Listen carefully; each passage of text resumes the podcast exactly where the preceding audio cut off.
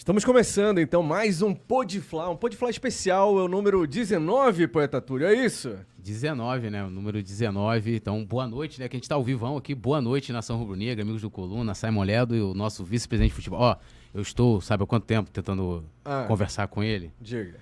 Mais de 10 anos. É difícil. É difícil. É difícil. É, mas, mas, mas, Mas a gente conseguiu. mas che- chegou o momento certo. pô. É ele, ó. Nosso vice-presidente de futebol, Marcos Braz. Seja bem-vindo, Marcos. É um prazer pra gente ter você Prazer aqui. todo meu estar aqui. Obrigado mais uma vez aí pela, pelo espaço da gente poder falar, bater um papo. É, tudo sobre aí o momento e a vice-presidência de futebol. Posso começar? Muito bem. Pô, eu, queria, eu queria só pô, fazer um importante pra claro. ele. Extra-oficial. Vai lá.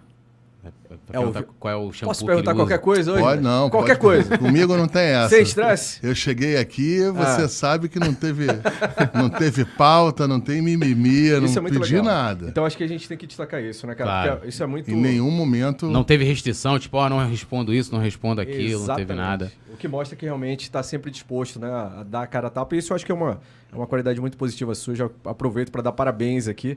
E, claro, fica à vontade se você não quiser falar sobre algum assunto. Mas eu, eu, eu gostaria de, como torcedor, estando do outro lado, saber alguns pontos aqui que eu tenho certeza que você vai, vai gostar de saber também na hora que a gente perguntar.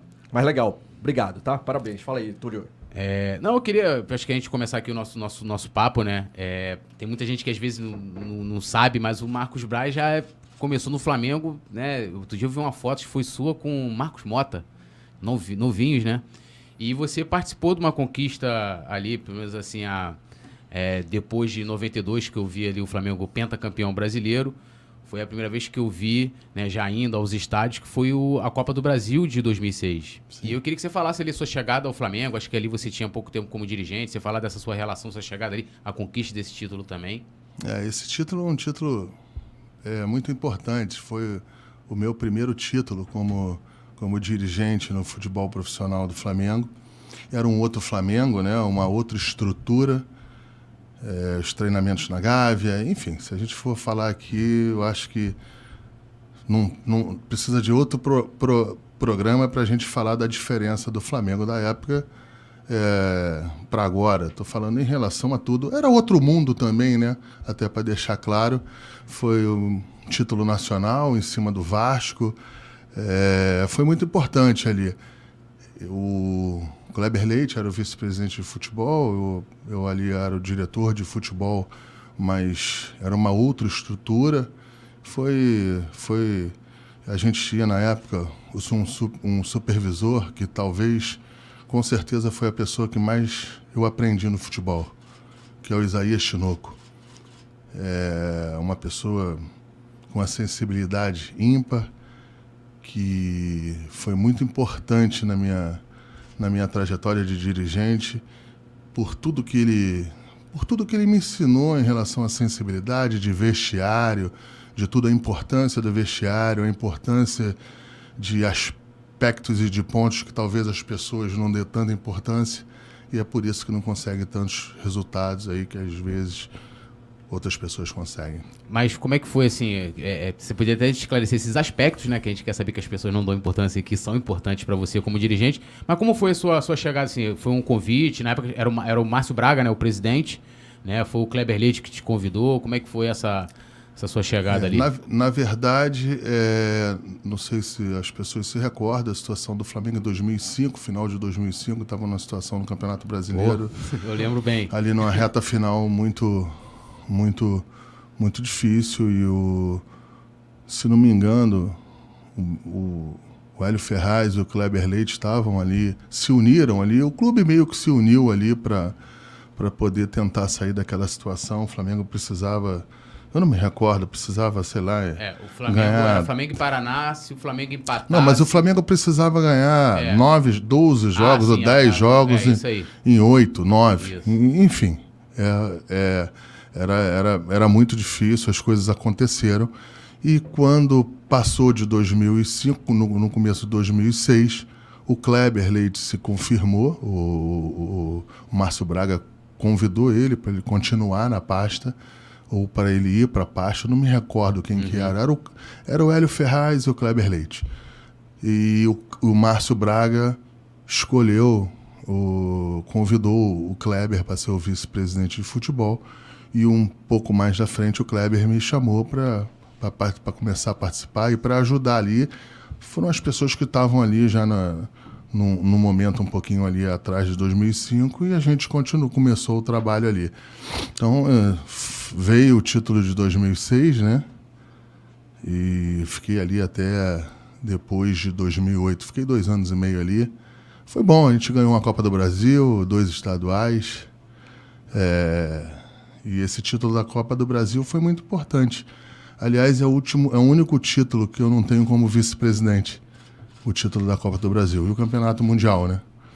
Mas foi importante na época, foi importante para mim ter um título nacional. Era o presidente Eurico, estava no Vasco do outro lado, assim, a quem depois eu tive boas relações, eu tive mantive boas relações respeitosas, uma pessoa que eu sempre tive que eu construí uma boa relação um pouco depois é, dessa de 2006, 2007, mas é, outro Flamengo, mas com a mesma mesma grandeza e mesma felicidade e, e meu meu primeiro grande título.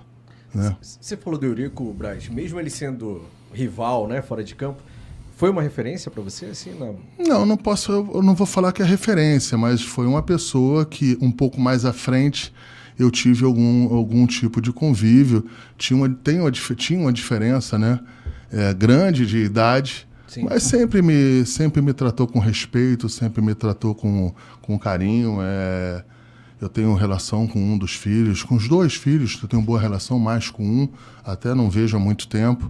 Mas, assim, não, não, não foi referência, mas uma pessoa que, que eu acho que as pessoas podem questionar os métodos, questionar algumas coisas, mas não falar que o homem não entendia de futebol ou não tinha os caminhos para que fosse fosse campeão em, em, determinadas situações vitoriosas, eu acho que eu acho que eu acho que isso aí tem que se tem que sempre ser respeitado.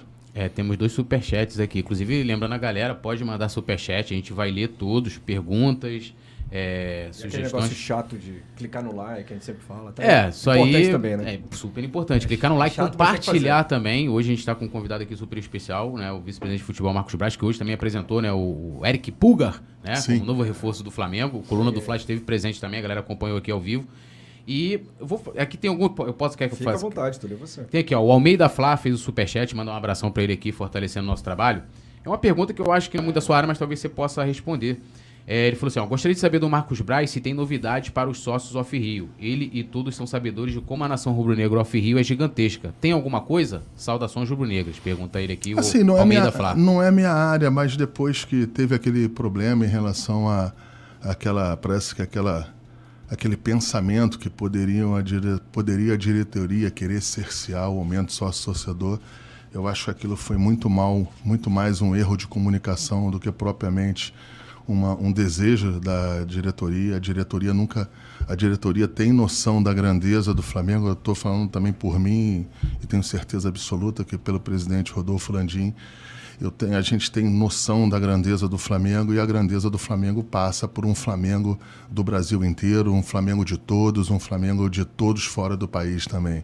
É, mas não tem, nenhum, nenhuma, não tem nenhuma restrição em relação ao, ao, ao, ao sócio off-Rio, tanto que parece que até agora ainda tem muita, muita, muita muita oportunidade para você virar sócio Rio e ainda não entrou em nenhuma restrição isso aí. Eu acho que foi muito mais mal conduzido em relação à comunicação do que qualquer outra coisa. E, e há uma, uma emenda né, é, que foi proposta para poder mudar, até o Rodrigo Duch se comprometeu lá no Twitter de que ele vai apoiar, para acabar com essa, essa restrição no caso de mil associados, né? Sim.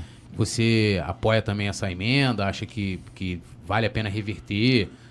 Sim, eu acho, eu, eu, eu, eu acho que o que se tem que fazer é chegar a deixar as regras claras, uhum. é, pra, porque quando você fala também no, no off-rio, se você falar de direito a voto, de, de, de direito a, a todos os direitos possíveis de qualquer outro sócio, eu acho que você tem que chegar a deixar as regras claras e deixar claro também que o Flamengo é um Flamengo de todos, é um Flamengo, é um Flamengo amplo e que eu acho que a gente não pode ir contra nem a modernidade, nem as, as as, as, sequen as sequências de que todos estão indo por aí. Eu, eu queria perguntar para o Braz sobre isso, Túlio. Túlio está mais por dentro sempre. Eu, eu me vejo mais como um torcedor e mesmo off-rio também. E naquela época você falou de um mal... Talvez a comunicação não tenha sido bem feita, né, realmente, porque era algo para ser positivo, né? Que não era estatutário e virou, não, não foi Sim, só para deixar claro aqui que eu não estou falando da comunicação, eu estou falando do, da, ah, não, sim, não, do, não, não sim, departamento de comunicação. Sim, mas como a gente está aqui ao vivo. sim, sim. O diabo, o diabo mora no detalhe. É, até porque ele é uma questão do deliberativo. Então a gente Sim, pode dizer é. que faltou talvez uma comunicação do deliberativo. E até como a mídia divulgou também, talvez, a votação. Eu assim. acho assim. que também tem um pouquinho de como é que a oposição Trabalha. Trabalhou em relação a esse item que é do jogo, Sim. é da é, é da é do é do é do jogo, entendeu? Acho que a gente deveria ter sido um pouco mais contundente, um pouco mais claro Sim. em relação ao que, que se estava falando, ao que, que se estava pretendendo, uhum. que nunca foi nenhum tipo de restrição é, a nenhum tipo de sócio, eu, nenhum tipo de sócio torcedor. Eu confesso que eu fiquei na época também, inicialmente achando que era só pela restrição em si, mas não. Aí o Túlio mesmo me explicou, não, peraí, mas é. Estão é, formalizando algo que era informal, né? Então, sim. Tá, é, é, esse... Mas aquela votação de mil poderia também não ser mil, né? Sim. Foi aí a falha, sim, talvez, né, Marcos? Talvez sim, mas eu vou deixar. Você me, me levantou um ponto que é importante. Nesses anos todos de sócio torcedor, em nenhum momento se enfrentou esse, esse, esse debate e se colocou esse debate para deixar ele dentro do estatuto, dentro, é, dentro, da, dentro da regulamentação, vamos dizer Sim. assim. E foi feito, o intuito foi feito para isso, para regulamentar, para você deixar a situação mais clara. Eu acho que o intuito da diretoria é, foi isso, não da diretoria, até porque era, é uma emenda do Conselho é, deliberativo. Mas, enfim, eu acho que passou. Eu acho que também as pessoas analisando viram que não tinha é, nenhuma maldade em relação às restrições. Você, você votou a favor ou contra? Eu votei junto com, junto com a diretoria. Eu votei contra. Entende que era positivo, então. Sim. É, porque a grande polêmica, na verdade, é, dentro disso aí, é porque aí tem outros porquês que a gente até falou muito com o Ricardo Hinnicksen, trabalhou com você também no Flamengo. Sim. É, que era a questão da limitação, até porque pegaram uma proposta que foi até do grupo dele e houve uma modificação ali, mas Sim. né, eu acho que tirando essa restrição aí, acho que acaba essa. Sim, acaba essa polêmica, essa polêmica e acaba. É. E você deixa isso de uma forma clara aí. E, e, e assim, e é o que eu te falo, hoje parece que são 300 essa trava, né? Vamos dizer assim, ela está em mil. Ou melhor, hoje não tem nenhuma pessoa que gostaria de ser sócio-torcedor que está deixando de ser. Isso é importante é era falar. Era contribuinte off-rio, né? Sim, sim, sim. Mas eu, vamos eu lá. Sim, mas é o que eu estou te falando.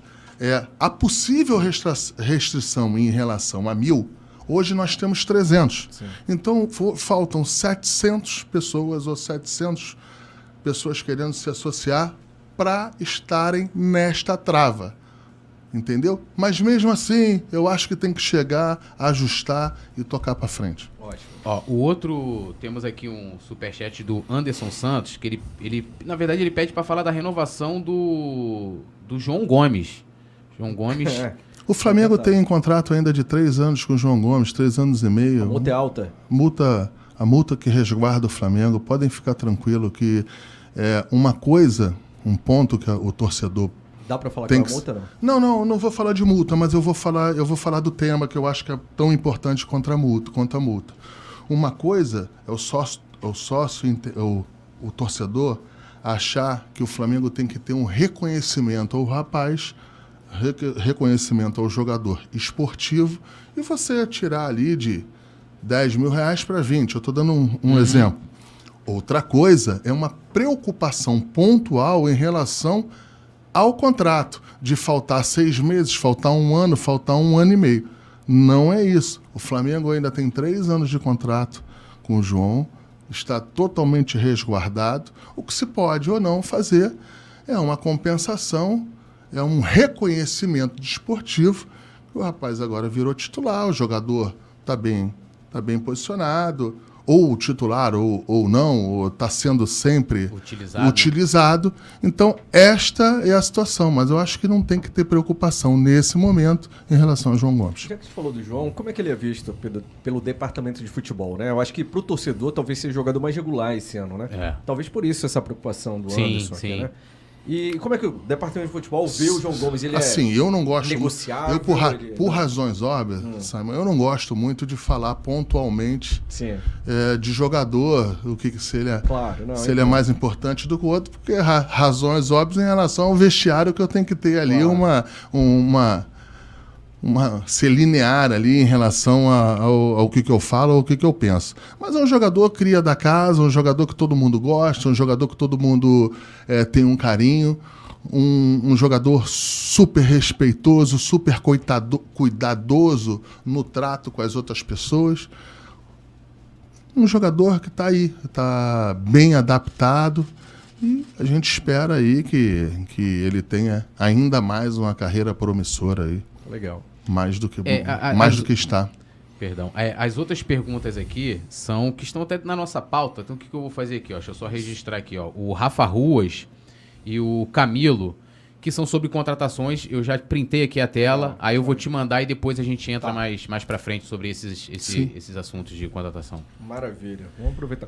Cadê o café do Brian? Não trouxe? Não, não, não, vou só na água. Pô, eu queria café? fazer o Não. cafezinho do Brian. Tinha, tinha um lance assim, o cafezinho do Brian. Tô aqui, ó, cafezinho. clássico, é. O Rafa pediu gosta sem açúcar. Você gosta com muito açúcar, né? Não, que é muito no jogo. Não, não, A muito. produção que acha isso. Ah, é? eu Não, eu gosto. peço o meu pra. São três voltas sentido horário, uma anti-horário poder só. ficar equilibrado. Você é metódico assim? Tem toque também? Não? Não. Tem alguma mania? Tem superstição, ô, Braz? O tá- gente tá falando aqui do Bilardo aqui no, no É. Bilardo. Não, não tenho muita, não. Eu tenho o meu ritual. Então conta aí do Ah, Eu ritual. tenho, Isso é eu tenho um ritual.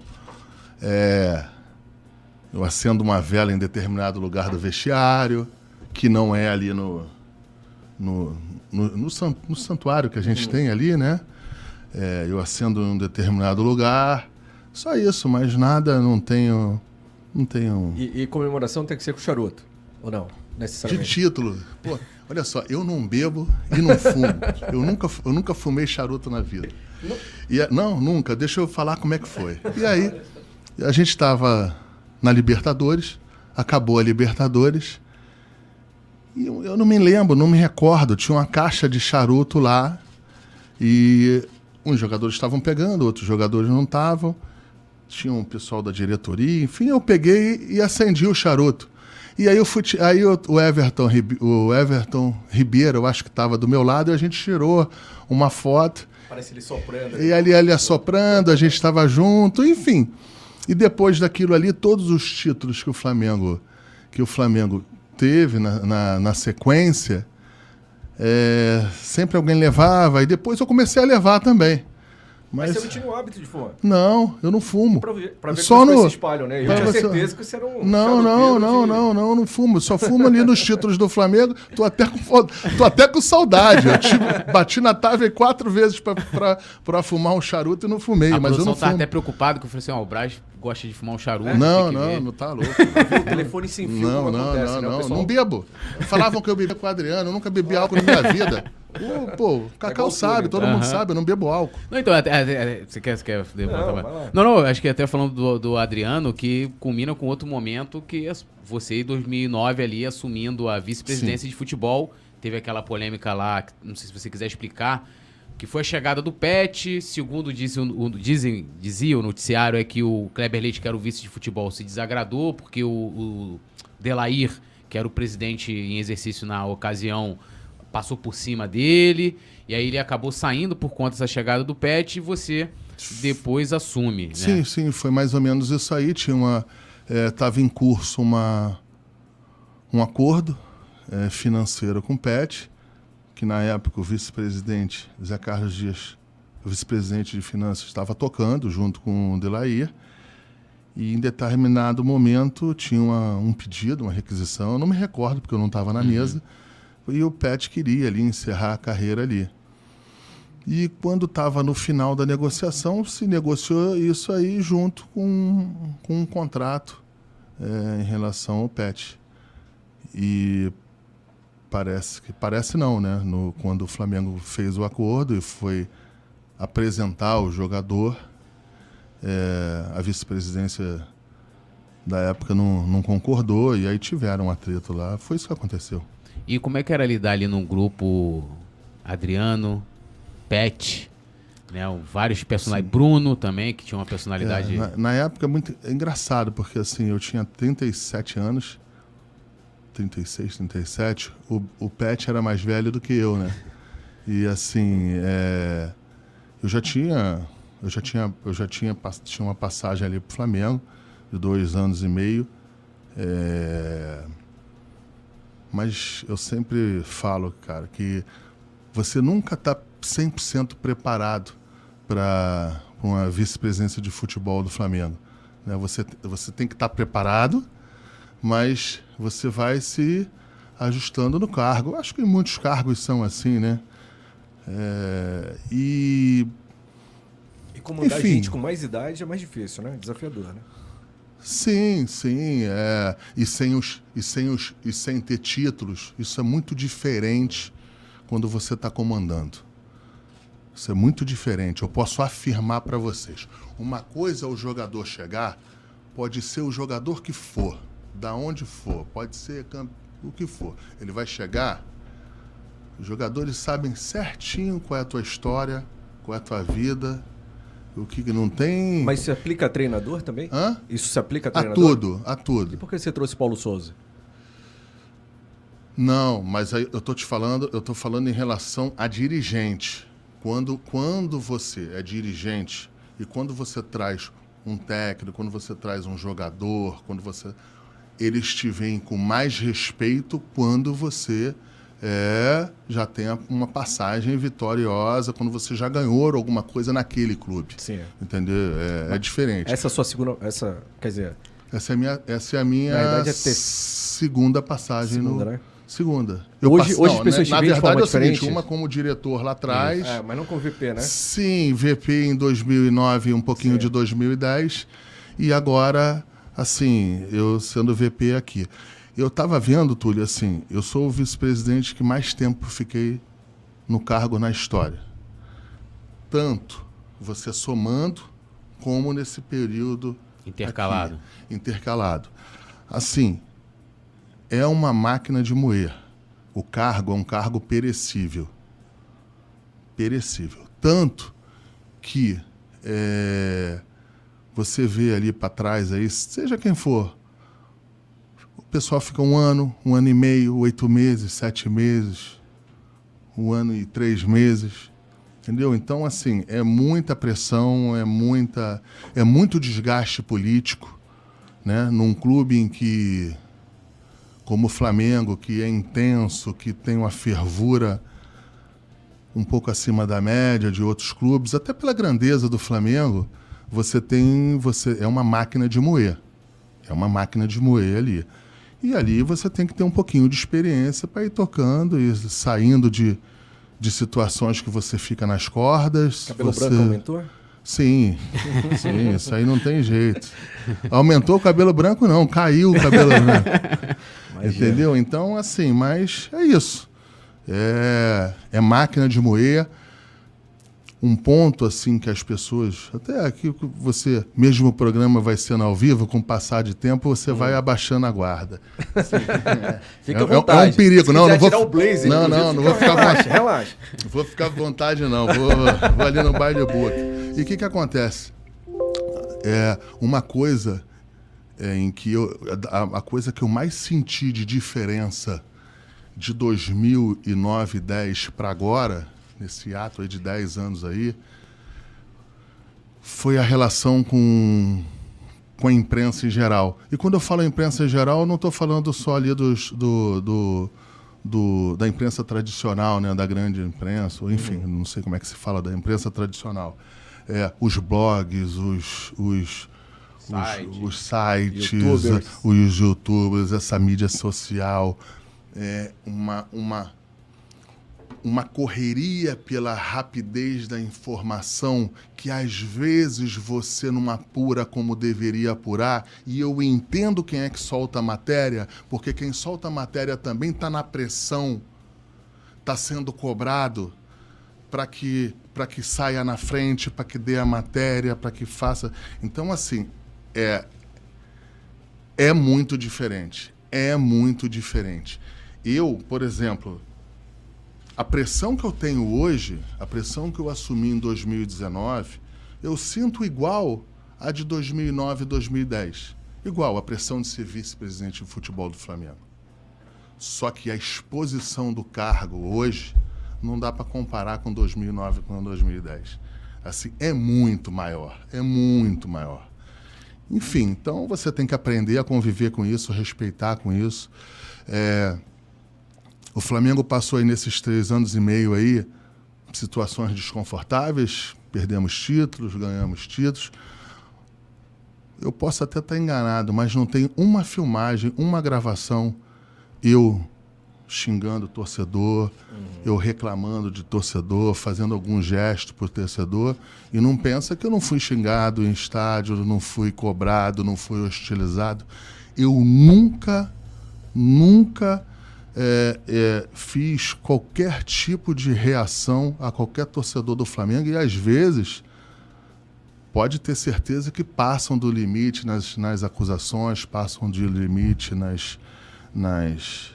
Enfim, passam todos os limites, mas eu acho que você está preparado para o cargo, é você também estar tá preparado para isso, entendeu? É esse respeito ao torcedor, chega, respeito a todo mundo. Assim, você tem uma experiência longa no futebol, né? A gente, o Túlio já falou sobre isso no início, não precisa nem ficar repetindo. E a gente sabe que com o tempo talvez as coisas vão calejando um pouco mais, mas você fica afetado de alguma forma. Teve hashtag fora Brás. É, inclusive, é, é, a primeira, é o primeiro ponto a criticar. Eu, vou, eu já devo ter criticado. Posso muito, aproveitar? Você já critiquei. Posso, posso aproveitar eu, aqui? Ah, não, pode não, ir, pode Não, não, não, deixa, deixa eu, eu espero. É, não, é porque tem um superchat aqui do Gabriel hum. Neves que é justamente isso. Só pra gente aqui, ó. Gabriel Neves fala aqui, ó. Pede para ele falar um, pro, um pouco sobre como ele lida com as críticas nas redes sociais. Esse tipo de coisa chega nele. O que ele acha das cobranças? Considera justas? Então, só pra gente pontuar aqui o Gabriel Neves. Por mais Tamo junto. calejado que esteja, você é humano também, né? Você interage com a galera no Twitter toda hora lá que eu vejo, acompanho. Sim. Então, em algum momento fica, tipo, não aguento mais isso. não, você, o que, que acontece? Eu acho que você tem que estar preparado para isso, mas você é ser humano, ninguém gosta de ficar é, sendo hostilizado sistematicamente. Mas um ponto em relação, por exemplo, ao Twitter, é, eu tenho ali, a gente tem mapeado ali 60 a 70 contas que só batem em mim. tem uma Sim, auditoria tem, em cima disso? Tem, não é auditoria. Ih, rapaz, eu tô lá, não? Não, Deve tá. você não, mas ah. a coluna rubro me bate sempre, sempre. É isso, Flamengo. Bem, não bem. tem nada a ver, porque ó, é, o Túlio. Não, não, você também, Túlio. Não mete não, essa, não. Você também. Mas o meu tá lá na Presta atenção. Olha só. Eu descobri que tô numa lista negra, cara. Não, não tá. E, e aí, o que, que acontece? Assim, eu acho que é o que eu falei, você tem que estar preparado para esse novo mundo, porque eu acho que isso também não é só no futebol. Nós apanhamos muito diariamente também. Eu, eu, eu, eu, acompanho também que, que, assim, que tem os excessos das pessoas, que, que as pessoas falam. Eu acho que tem que conviver com isso. Entendeu? Agora, achar legal, achar bonito, evidente que eu não acho legal, não acho bonito. Mas afeta é... ainda? Cara, Balança. Eu não, eu não vou te falar afeta, mas eu vou te falar. Eu acho que. Não, balança. Você, você você, você faz uma, tenta fazer uma autoanálise para ver se, se, se o que estão falando, se de fato procede, se o que de fato. É, se você tem que fazer uma correção de rota, porque olha só, eu estou há três meses e, meio no cargo, três anos e meio no cargo. É, eu falo isso não é nenhum com demérito à escola de uhum. samba, mas a escola de samba passa uma vez por ano. Flamengo ali você tem que estar quarta, domingo, quarta e domingo, tomando decisão, tomando. Uh, você tem decisões que as pessoas não entendem ou não conhecem. Eu acho que é melhor falar não conhece do que não entende. Não conhece o contexto da decisão que você está tomando. E eu devo, com certeza, errei algumas decisões. Agora, você também tem que chegar e fazer uma média, né? É, uma média em relação a, ao, ao, histórico da pessoa. O cara errou aqui, acertou aqui. O que não pode é fazer a crítica é, editada, a crítica em que, quando erra, é o Marcos Braz, mas quando acerta, não é o Marcos Braz. Você, por exemplo, falou no Paulo Souza aí. Quando for o Jorge Jesus, que ninguém conhecia o Jorge Jesus, não tem o crédito. Mas e o histórico dos dois? Era diferente ou não? É porque, sabe por que eu levantei esse ponto, Brasil? Na verdade, só peguei o, o, gancho lá que você falou, que eu concordo plenamente com o que você disse. O, o que você ganha, o seu currículo, já emite respeito. Né? Hoje, como vice-presidente que ganhou tudo que disputou praticamente no Flamengo, as pessoas te enxergam de uma forma diferente lá de 2009, talvez antes do primeiro título e tal. Sim, em 2009 teve sorte. Sim. Aí é. agora teve o Jorge. Aí depois. Eu, o... Mas e o treinador? Isso não, é, isso não é contado na hora do treinador? Sim, porque qual era o título de expressão do Paulo Souza? Olha só, o, eu, assim, eu tenho que falar um pouquinho de mim, porque assim, o programa também é, me, dá, me dá essa oportunidade de eu falar. Eu, eu, eu disputei quatro. Eu, eu disputei quatro campeonatos brasileiros como vice-presidente. Ganhei três e fiquei em um em segundo lugar. Desses três que eu ganhei, eu ganhei com três técnicos, com três comissões técnicas diferentes. Eu ganhei com o Andrade, ganhei com o Rogério Ceni e ganhei com o Jorge Jesus. Então tem que ter algum trabalho aí. Não pode ser é, é só sorte. Eu ganhei em, em, quatro campeonatos brasileiros, chegamos três, volto a dizer, três ganhamos e um a gente chegou em segundo lugar. Claro. Então, assim, são números que também eu acho que eu acho que é justo em algum momento dar algum, algum crédito em alguma, alguma, em alguma situação, só isso. Agora, mais uma vez, eu entendo as críticas e um ponto assim, todos os títulos que eu conquistei no Flamengo como vice-presidente, nenhum eu comemorei, nenhum eu comemorei como deveria ter comemorado nenhum título que eu ganhei eu comemorei como os que eu comemorei, que eu comemorei como torcedor. Não tem essa dúvida. Você sabe por quê? Não é hoje, não, desde que eu entrei. Quando o Flamengo ganha um jogo, eu fico mais aliviado do que feliz. Você fica aliviado naquele momento, já está pensando no outro, já está vendo como é que está o vestiário, está vendo se alguém se machucou, talvez se teve algum problema entre um jogador e outro, se teve algum. Então, assim, é sistêmico, essa, essa, essa, é sistêmico no dia, no dia a dia, já estou já, já, já falando que é sistêmico, em relação a essa atenção, essa, esse nível de, de, de, de tensão que você fica, entendeu? Então eu sempre brinco e falo, olha, eu não, eu não fico feliz com a vitória, eu fico aliviado com a vitória. Entendeu? Então as pessoas às vezes não entendem isso, mas é por isso, porque eu já estou ali no vestiário ali, já estou pensando no próximo jogo. Acabou os 90 minutos ali, acabou os 90 minutos, o Flamengo ganhou o jogo, aquele jogo já não valeu de porra nenhuma para mim, eu já estou pensando no próximo, aquele ali eu já ganhei.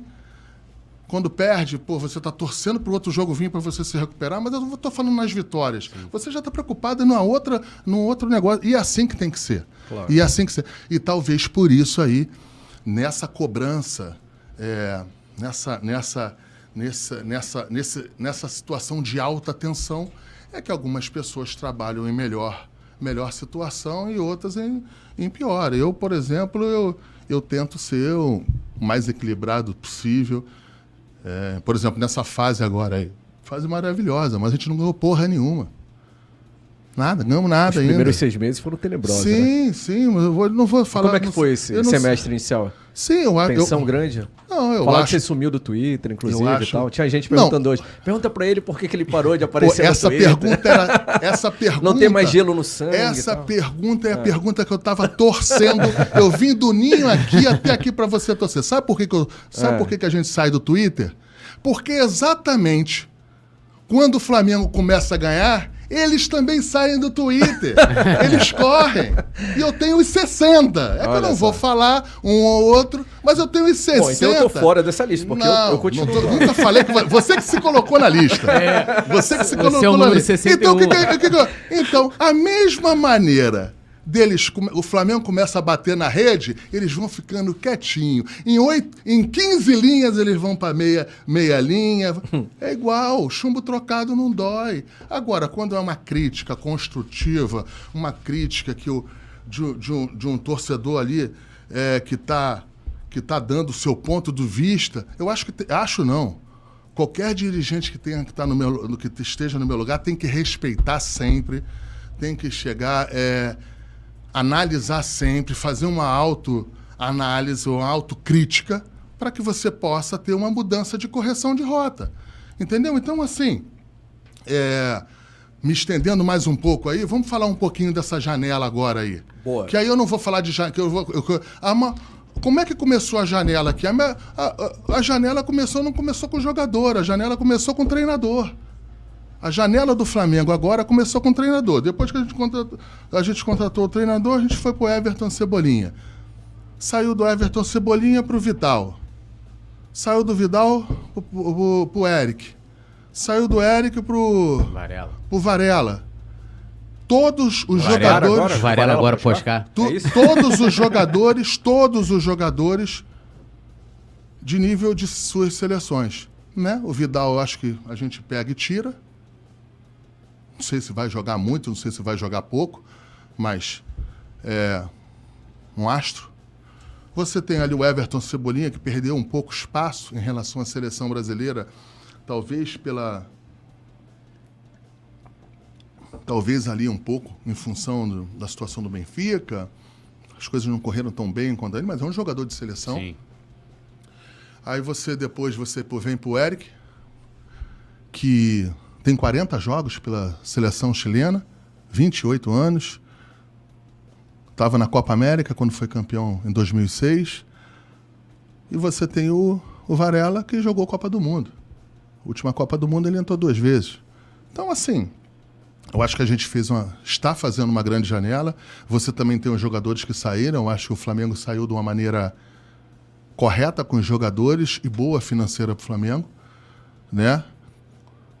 Quando, quando você vê ali o Arão, a gente já estava indo para o último ano de contrato e foi, eu acho, um valor bom. O Gustavo também. O Isla, a gente, a gente também o liberou. Acho que a gente está fazendo uma boa janela, uma excelente janela aí é, entre chegada e saída. Eu acho que a gente deu uma oxigenação boa em relação a a tudo que está havendo aí vamos, e vamos ver se, se o nosso segundo semestre é melhor do que o primeiro aí, se acaba tudo melhor. Sobre esse tema de jogadores, Braz, eu acho que isso é inegável, né? Que talvez o ponto forte, ou o que mais chama a atenção dos torcedores, e eu também, de novo, me considerando como torcedor do outro lado, é essa questão da contratação, né? Pode não ter o Gustavo Henrique performado como a gente gostaria, mas é inegável que naquela época qualquer um de nós ficou feliz com a contratação do Gustavo Henrique, ficou feliz com a contratação do Léo Pereira, eram jogadores que estavam em alta, né, nos seus clubes, tal, quando vieram. Eu não diria que isso foi um problema, né, desde que você assumiu a pasta, ao contrário, né? Só jogadorzaço. E o Flamengo até nunca teve, talvez, tanto astro junto quanto agora. Até mais do que 2019. Mas deixa eu né? pegar só um gancho aqui. Ah. Independente disso aí, eu acho que tem uma coisa importante para falar. Nós fomos lá, trouxemos o Gabriel, o Gabigol. Trouxemos ele por um valor, já tivemos quase o dobro. O Pedro, o, o Gerson, o. Me ajuda aí. É... Você vê todos Rafinha. os jogadores aí. Não, mas os jogadores em que o Flamengo colocou Investiu, dinheiro. E agora ah, todos mais. os jogadores.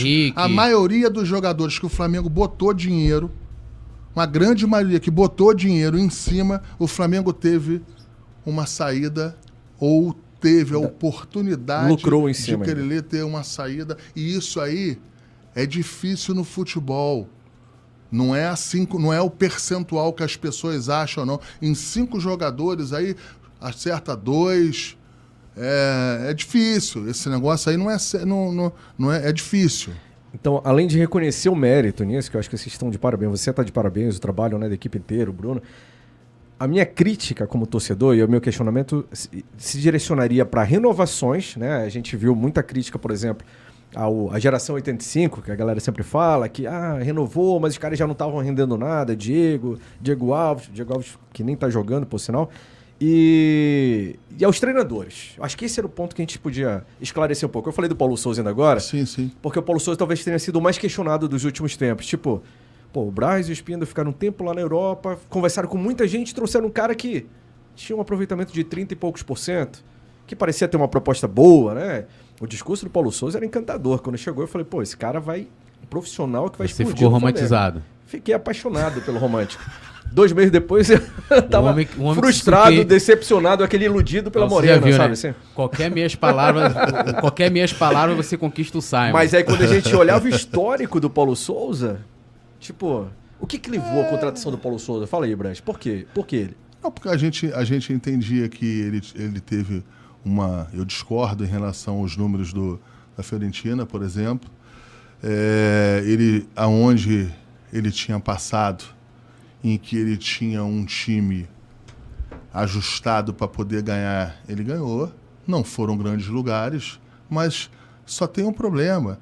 Quando você vai botar os, os treinadores em que de fato ganharam Champions, em de fato que ganharam campeonatos de Liga da Liga Europa, é, que ganharam Premier League, os números são outros. Os números, ah, eu, eu canso de ver perguntas igual a tua, Marcos, mas por que o, o fulano, por que o ciclano, se ele nunca ganhou nada lá? Não é assim. Poucos ganharam poucos ganharam lá e os que ganharam ganham muito. Quanto que vocês acham que é o contrato do Mourinho? Quanto que é de um de um de um, de um, de um, sei lá desses aí que estão no Ancelotti? Isso não é brincadeira não, são números que são totalmente desassociados da nossa realidade hoje em relação a técnico. Isso não quer dizer que não tenha que se fazer uma meia culpa. Isso não quer dizer que não se errou em trazer o o, Paulo o- Souza. o Paulo Souza, eu não estou falando nada disso. O que eu estou falando é que se erra também e na hora do acerto é muito mimimi para ter um reconhecimento. Jorge ele- Jesus, ele tá ninguém conhecia o lista. Jorge Jesus no Brasil. É E quem trouxe o Jorge Se Jesus? Não você quiser- foi o É, Pelaipe. foi o Pelaipe, pois Não, é. o Pelaipe, pergu- o Pelaipe sabe quem é que trouxe. O Pelaipe sabe quem é que trouxe. Eu não, eu não quero. Faz melhor, tem que perguntar pro Jorge. O melhor é para perguntar pro Jorge. O, o Pelaipe Aliás, falou ele aqui já pra fa- ele, não foi? Ele Falou falou. Sim, pergunta pro Jorge. Pergunta pro Jorge. Ninguém conhecia, ninguém ele conhecia ele. com o Atlético Mineiro aqui ninguém no Brasil, conhecia né? ele. Ninguém conhecia ele. Ninguém conhecia o Jorge aqui, gente. Mas a carreira era positiva Sim, do Jorge sim, Jesus. É né? uma carreira. Eu sou português. Eu tenho dupla nacionalidade. Ah, legal. Eu, conhe- eu conhe- conheço bem o, o mercado lá, o futebol lá. E o Jorge achava que poderia ser uma, um acerto. A gente foi, contratou o Jorge. Eu fiquei um mês e meio aqui apanhando dia, tarde e noite. É que, é que esquecem. É, é- é dia, tarde e noite. O Jorge, quando chegou, sabe? O Flamengo estava. O Brasil estava indo para a Copa América. Teve um 30 dias ali, Foi. 40 ali. Ele treinou. Ele fez o treinamento ali, mas quando começou a jogar, a gente perdeu pro Emelec. Ele botou o Rafinha na frente do Rodinei. A gente jogou contra o Bahia, tomou de 3 a Foi. 0 no primeiro tempo. E depois as co- jogamos com o Atlético Mineiro, At- perdão, Atlético Paranaense. Perdemos a nas oitavas, Foi. nas oitavas. Aqui era que eu era inventor, que eu sou um louco, um irresponsável. Aí depois muda. Mas assim, é do jogo, é do game, isso aí, vambora. Foi o maior Vida que acerto segue. da gestão? Da sua gestão, Jorge Jesus? Eu acho que foi um, um- um grande acerto. Eu acho que foi, foi um grande acerto. E o Paulo Souza foi o maior erro? Ou não? Não, eu acho que. Eu acho que. Eu não vou falar. Eu, Simon, eu não vou falar em público. Sem querer ser antiético. Eu não vou claro, né? falar em público o que eu não falei para ele. Né? Eu acho que a gente. Se eu tivesse falado para ele, eu poderia falar algumas coisas em público aqui. Como eu não falei para ele, como Legal. eu fiquei quieto, eu vou ficar quieto agora também. E, e como caiu aquela declaração do empresário dele? Tá voando igual sapo lá. Não, aquela- isso A aí- torcida comprou aquela briga lá. Foi, foi feio. Foi, isso foi antiético, né? Eu não faria isso. Aí agora ele é o empresário do Santos. Vamos supor que precisa renovar o contrato do Santos. Como é que faz? Pois é. Acho que desnecessário, acho que. Não agiu de forma profissional, né? Sim, Ficou também, magoadinho no coração. também- é, é, entendeu? Mas assim, eu não vou, eu não Pra- vou, eu não já, vou. já que você tá falando do Jorge Vida Jesus, que segue. e aquele. Tem, tem umas coisas que não ficaram muito claras pra torcida também com relação a essa negociação da mesma época do Paulo Souza, quando você foi pra Portugal, é, você falou que tentou o Jorge Jesus, o Jorge Jesus pediu um tempo, falou, ó... até o dia Tentei não, eu fui pra lá, eu fui pra lá. E depois ele vem eu, e diz que não foi. não Raimon, isso. eu fui pra lá. Eu fui pra lá, eu peguei o avião pra lá. Autorizado pra ir pra lá. Eu não sou criança e muito menos burro. Mas era pelo Jorge Jesus. Lógico. Só que, só que, eu com experiência e com, e com um pouco de. Um pouco de. Sabendo como é que, como é, que é, como é que são as coisas em Portugal, a gente chegou e a gente entendia que deveria trazer um técnico português, mas claro que a preferência seria o Jorge Jesus. E o que, que aconteceu? Simon, quando a gente perdeu, quando a gente perdeu a final da Libertadores, logo depois era a eleição no Flamengo. Se não me engano, era uma semana depois Isso. a eleição no Flamengo. E eu iria logo depois para viajar. Eu não achava ético e correto, mesmo sendo sabedor que as vantagens do Landim eram enormes, eu achava que eu só deveria contratar um novo técnico se o Landim ganhasse, Confirmasse a vitória. confirmasse a vitória, porque e se o outro ganhasse lá? Ia manter o mesmo técnico que eu trouxe? Então, assim, eu tive o cuidado de, nesta, nesse gap aí de 10 dias, construir as coisas que eu deveria construir em Portugal. Olha, não estou indo amanhã, nem depois de amanhã, eu vou deixar a eleição passar, porque eu acho que deve ser dessa maneira. O presidente Landim confirmou a vitória, me confirmou no cargo, porque poderia, como é que eu, como é que eu vou eu poderia, o Landim poderia, o presidente Landim poderia ter outro entendimento para a pasta. Quem manda é ele, o eleito é ele. Eu tinha, e, e eu iria saber respeitar isso aí. E aí, o presidente Landim me confirma na pasta. Quando eu viajo para Portugal, a gente viaja. Eu não poderia viajar ali só na direção do Jorge. A gente fez um ou dois contatos, chegamos em Mas ele era Portugal. o plano A. Sim. Ele era o plano A, como ele era o plano A para voltar. Como o Flamengo era o plano A dele. Só que quando a gente chegou lá, e aí, essa é a situação que eu fico chateado com algumas pessoas, e aí é com vocês também, com todo mundo que faz a cobertura do Flamengo e não, re- não relevam isso. Eu tive com o Jorge e o Jorge estava suspenso de um jogo contra o Porto. Isso em dezembro do ano passado. Sim, sim. Ele estava suspenso de um jogo contra o Porto. Só que não era o campeonato português, era como se fosse a nossa Copa do Brasil, é a Copa de Portugal. E lá, no regulamento, o técnico tem que dar uma entrevista um dia antes para esse jogo. Como na Libertadores É, aqui. fazer a tem uma- promoção da uma- partida. fazer uma entrevista obrigatória. Como o Jorge Jesus estava suspenso, quem deu a entrevista foi o João de Deus Isso. para falar do jogo. Ele abre a entrevista falando o seguinte: Olha, tem uns noticiários que uns amigos nossos do Brasil estão aqui e que o Jorge encontrou ele. Isso de fato é verdade, mas encontrou só para recordarmos, mais ou menos isso. Mas o nosso objetivo é continuar no Benfica. O nosso objetivo é ficar no Benfica. O nosso objetivo é cumprir o contrato com o Benfica. Isso. E logo depois sai uma nota oficial do Benfica a quatro mãos. Em que ratifica tudo isso. Como é que eu ia ficar esperando? Se o, pra, Mas o que ele falou pra você, o Jorge Jesus? Que ele queria? o, o Jorge falou para mim, o Jorge falou para mim que queria, mas que eu tinha que esperar mais um pouco. Mas esperar até quando? Esperar até quando? Passou um jogo, passou outro jogo. No meio disso aí tem o que, o que eu acabei de relatar. Chega uma hora que eu tinha que decidir. Você sabe quando é que o Flamengo se apresentava? Dia 6 de janeiro. Vamos supor que chegasse.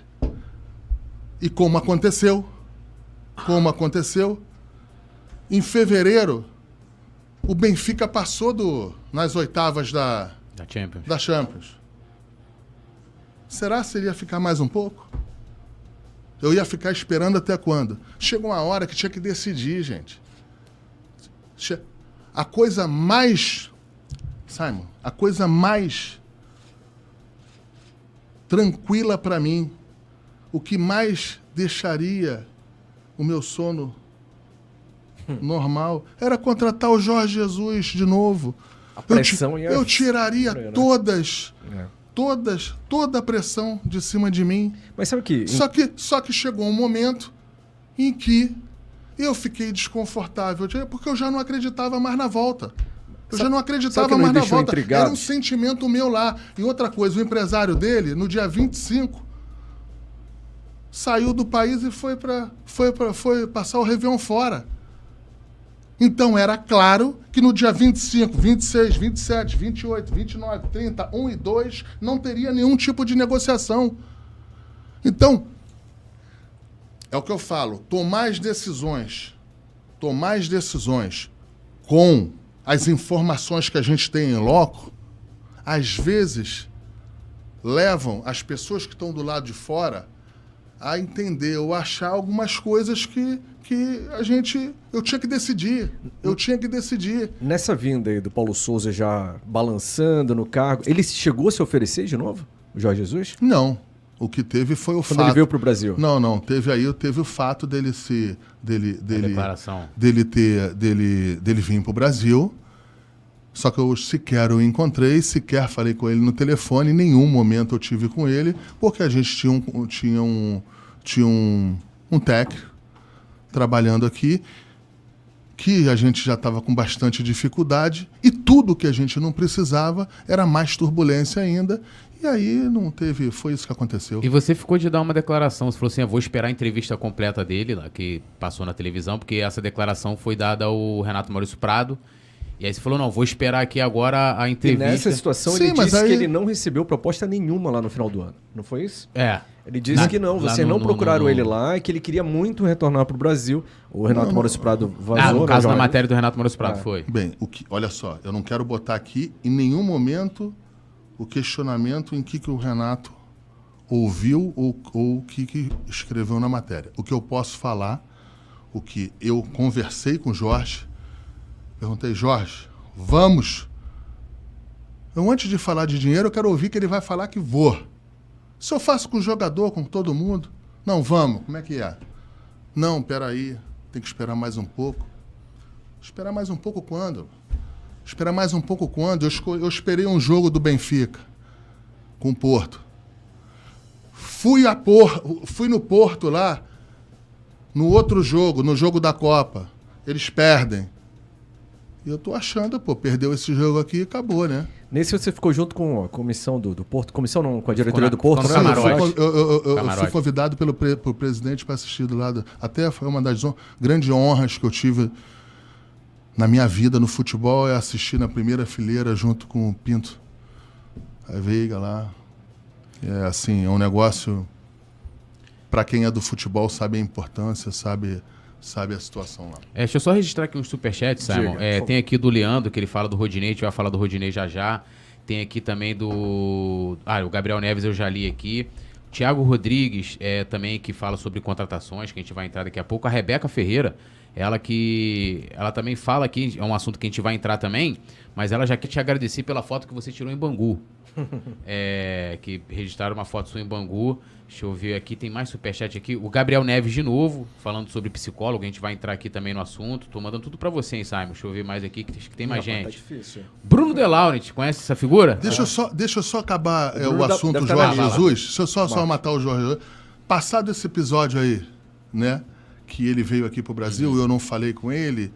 É, Não teve nenhum encontro agora nesse não, não, retorno zero, dele? Zero, Zero zero, zero. Nem encontrei, nem falei com ele por telefone, nem por vídeo, nem por nada. Importante. Posterior a isso aí, posterior a isso aí, quando, quando o Paulo já não estava mais aqui, quando já estava com Dorival, já conversei com o Jorge várias vezes, até em função dessas contratações que tiveram. Eu não tenho nenhum atrito com o Jorge, eu só tenho agradecimento ao Jorge. O Jorge tem um carinho enorme, pelo menos é o que ele expressa em relação a mim. Há um agradecimento em relação ao que, que a gente pôde ajudar e contribuir também um pouquinho na carreira dele. É, Enfim, então assim, não tem nenhum tipo Ele- de problema. Ele perguntou pra você antes das contratações? Sim, Arão sim e ele me Gustavo, perguntou. deveria o Jorge perguntou se, se, se me atrapalharia, é, que ele ele ele estava com algumas dificuldades lá de contratação e me perguntou se eu poderia fazer, se ele poderia fazer essas pedir para que os clubes fizessem essa proposta e eu falei que não teria problema nenhum que ele seguisse em frente e foi assim que aconteceu, tanto com Arão e tanto com o Gustavo. Ele perguntou antes se não iria atrapalhar a gente aqui. Legal, É, aqui, ó. O Bruno Delaunit também, que a gente já, já registrei e mandei aqui pro Simon. O Almeida Flá, que fala aqui sobre a demissão do Clebinho.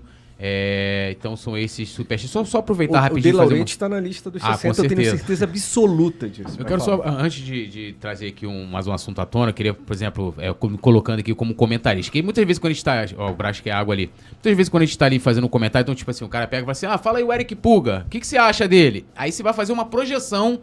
Né, do jogador. Ah, ele vai jogar bem ou não vai, vai se encaixar, vai ser titular, vai ser. seja, parece que a gente é meio evidente.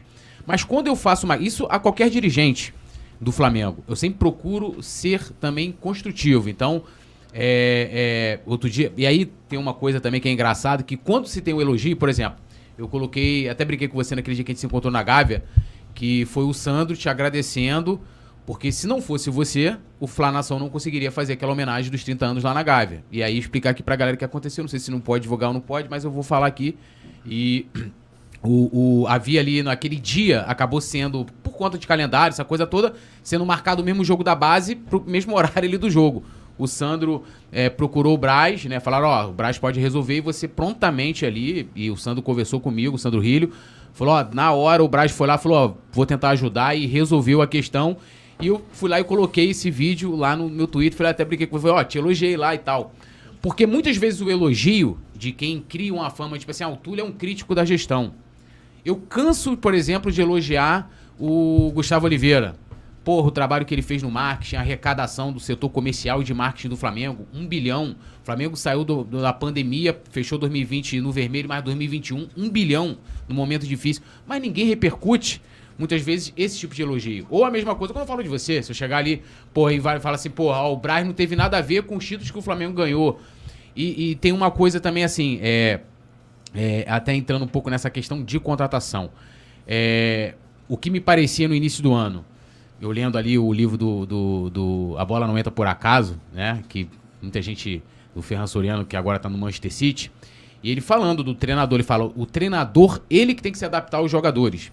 E me parecia muitas vezes que o Paulo Souza queria fazer o contrário. Tipo, ele queria que os jogadores se adaptassem a um estilo de jogo que ele queria implantar ali, que acabou não dando certo, ele mesmo viu, chegou até tentar mudar isso no meio, de- no meio do caminho. E, e aí eu falava assim, pô, será que os dirigentes do Flamengo, Marcos Braz, o Bruno Espírito, e falando isso super de boa, tipo, não tem.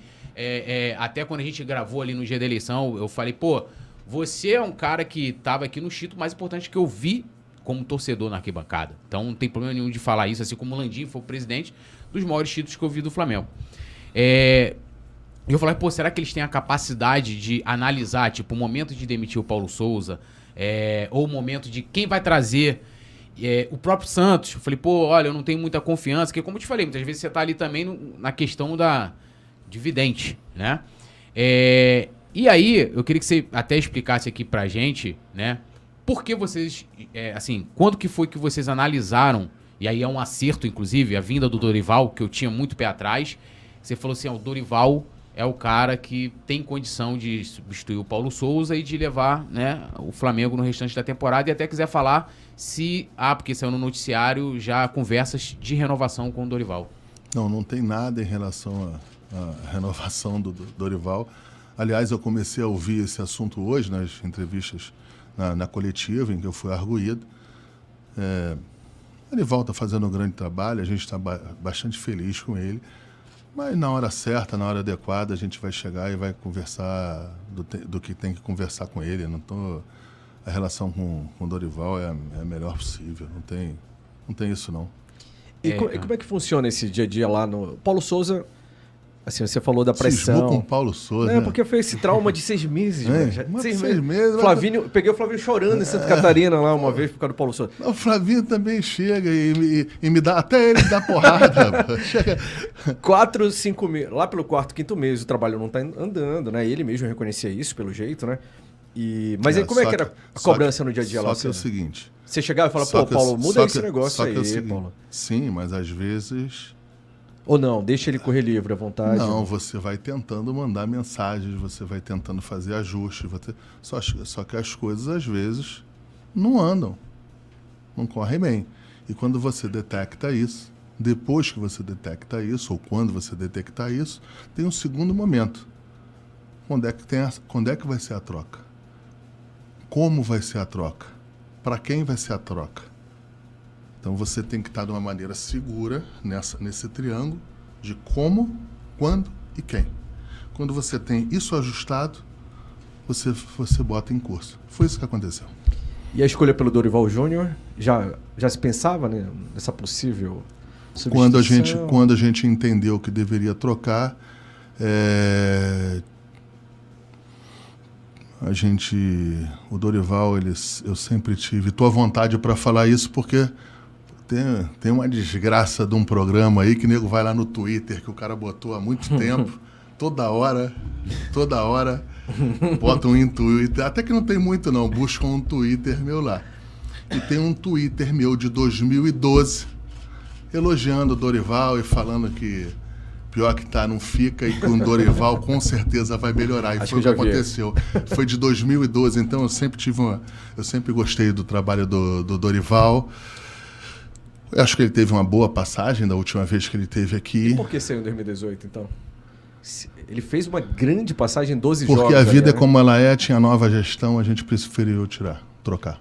É, o Cuca foi considerado em algum momento para ser contratado pelo Flamengo? O Dorival sempre foi, o Dorival sempre foi o nosso sentimento.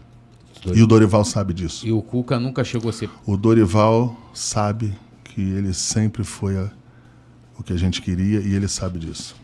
Eu perguntei de 2018 porque o Dorival foi o último técnico da gestão anterior, sim, né? Sim, sim, sim. E estava fazendo um grande trabalho na época, assim. E aí ele saiu para vir Abel Braga, que fez um péssimo trabalho no Flamengo, né? Abel traumatizou. É outro que traumatizou o torcedor rubro-negro. Eu vou também falar que o Abel fez um péssimo trabalho. Eu não, não concordo com você, não. Mas a gente fez a opção de, de fazer a troca é, e vida que segue, mas assim. Mas era mais por uma questão política? Não, não, não, tem questão de política. Não tem questão política. A gente, quando a gente chegou, a gente entendeu que deveria trocar, entendeu que deveria romper algumas, algumas situações. Isso passa por gestão de, gest de vestiário, passa por algumas análises internas do clube. A gente entendeu que deveria trocar e a gente trocou. Teve a ver com a treta com o Diego Alves naquela época ou não? Que ele se desentendeu com o Diego Alves, né? Zero, não? zero. Tem não influenciou. Nada a ver. Nem, nem, ou fica o Diego não, ou fica tem, o Dorival. Tem, não, não teve nem chance. Nem, Falaram zero, muito disso, zero. Né? É, falam de tudo, pô. falam de tudo, entendeu? O, o Diego, tanto o Diego Alves... O, falaram que o Diego Alves não tinha mais... Como é que era a nova lá? Eu apanhei, eu apanhei bem quando eu me lembro quando é. quando, quando, quando eu reintegrei. Tá você tá ressentido. Quando, tô nada. Bom não, que vai desabafar e vai tirar do coração. Tô nada. É quando a gente, quando a gente reintegrou o Diego Alves, é, falaram que ele não que o grupo não gostava dele. Pode buscar aí que o grupo não gostava dele, que o grupo o grupo. Falando isso, você quer um cafezinho? Você falou que ia tomar um cafezinho. Um café eu tô ficando aí. incomodado. Então não, traz um café aí. pra mim também, que eu quero beber traz esse um café, café. Traz num copo desse aí. Pra todos Ó, nós. Um copo desse aqui de aqui é raiz, né? Então, aqui é raiz. É porque, ainda bem que eu tô aqui, que você viu o Simon. Pega um pro Flavinho, pro Fábio ali E também, aí, e aí falaram pra gente que... É, falaram com a gente que ele, de, ele teria dificuldade junto com o grupo, que o grupo não gostava dele. Mas é verdade que ele só fica quando ele é titular? Aí, sabe? não, isso não, não procede. Não, isso não procede. O- Tem muita o- crítica em cima do Diego em cima disso. Né? Exato. Cri- é, Criticam em tudo. O Diego tá aí há três anos e meio aí, ganhou bastante coisa, contribuiu com bastante, bastante coisa. Tá? Eu acho que é um jogador que tem que ser respeitado sempre. É um jogador que é um jogador que teve a sua importância em todos os títulos. O Flamengo também cumpre com suas obrigações, entendeu? Então, eu acho que eu acho que deu certo.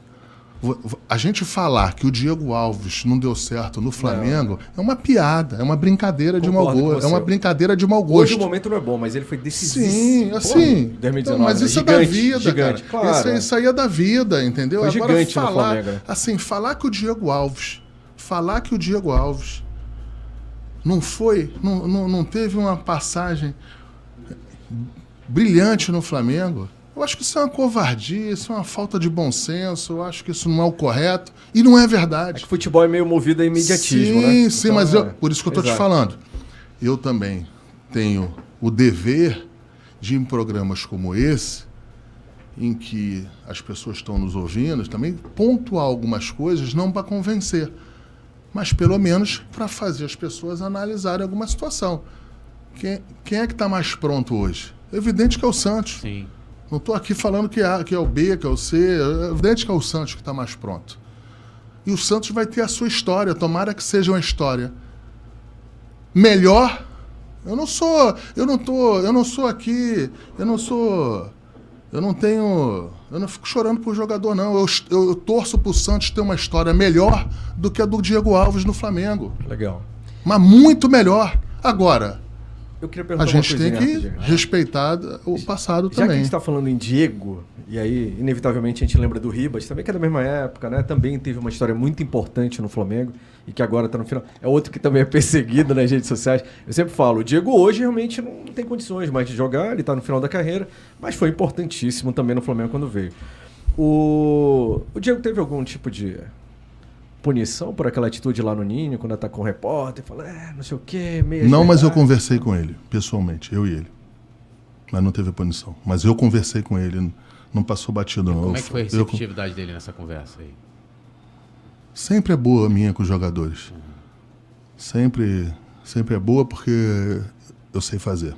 Eles respeitam? Porque são personalidades diferentes, né, Marcos? Cada um tem um jeito, Sim, né? não. O que, o que que é desrespeitar pra você? Atitude, você percebe que eles correspondem àquilo que você pede sempre? Sim, uma coisa é o cara baixar a cabeça quando você fala, né? Outra é você virar as costas e você vê que o, o cara tá- não, Não, não, não- tá cumprindo aquilo que a gente não, combinou, não é. sabe? Isso Pergunta, acontece em tudo que é pergunta lugar, né? lá pro, no dia a dia, vocês têm informações, vocês têm também pessoas ligadas, vocês têm re- repórter que cobrem o dia a dia. Sim. Pergunta lá se eles não respeitam. É, eu tenho aqui uma, um pedido do Igor Neves, que é o nosso. Até porque eu respeito muito eles. Sim, Eu respeito muito eles. nosso editor-chefe do. Editor-chefe. Não, primeiro ele faz um pedido para você mandar um salve é, pro grupo Eterno Luizinho. Que salve nada, rapaz. Ele quer é um salve. podcast, não tem E salve. ele também pede para é você produção, falar tá qual foi. Ué, ele tá pedindo. Não leio mais a pergunta ele- dele.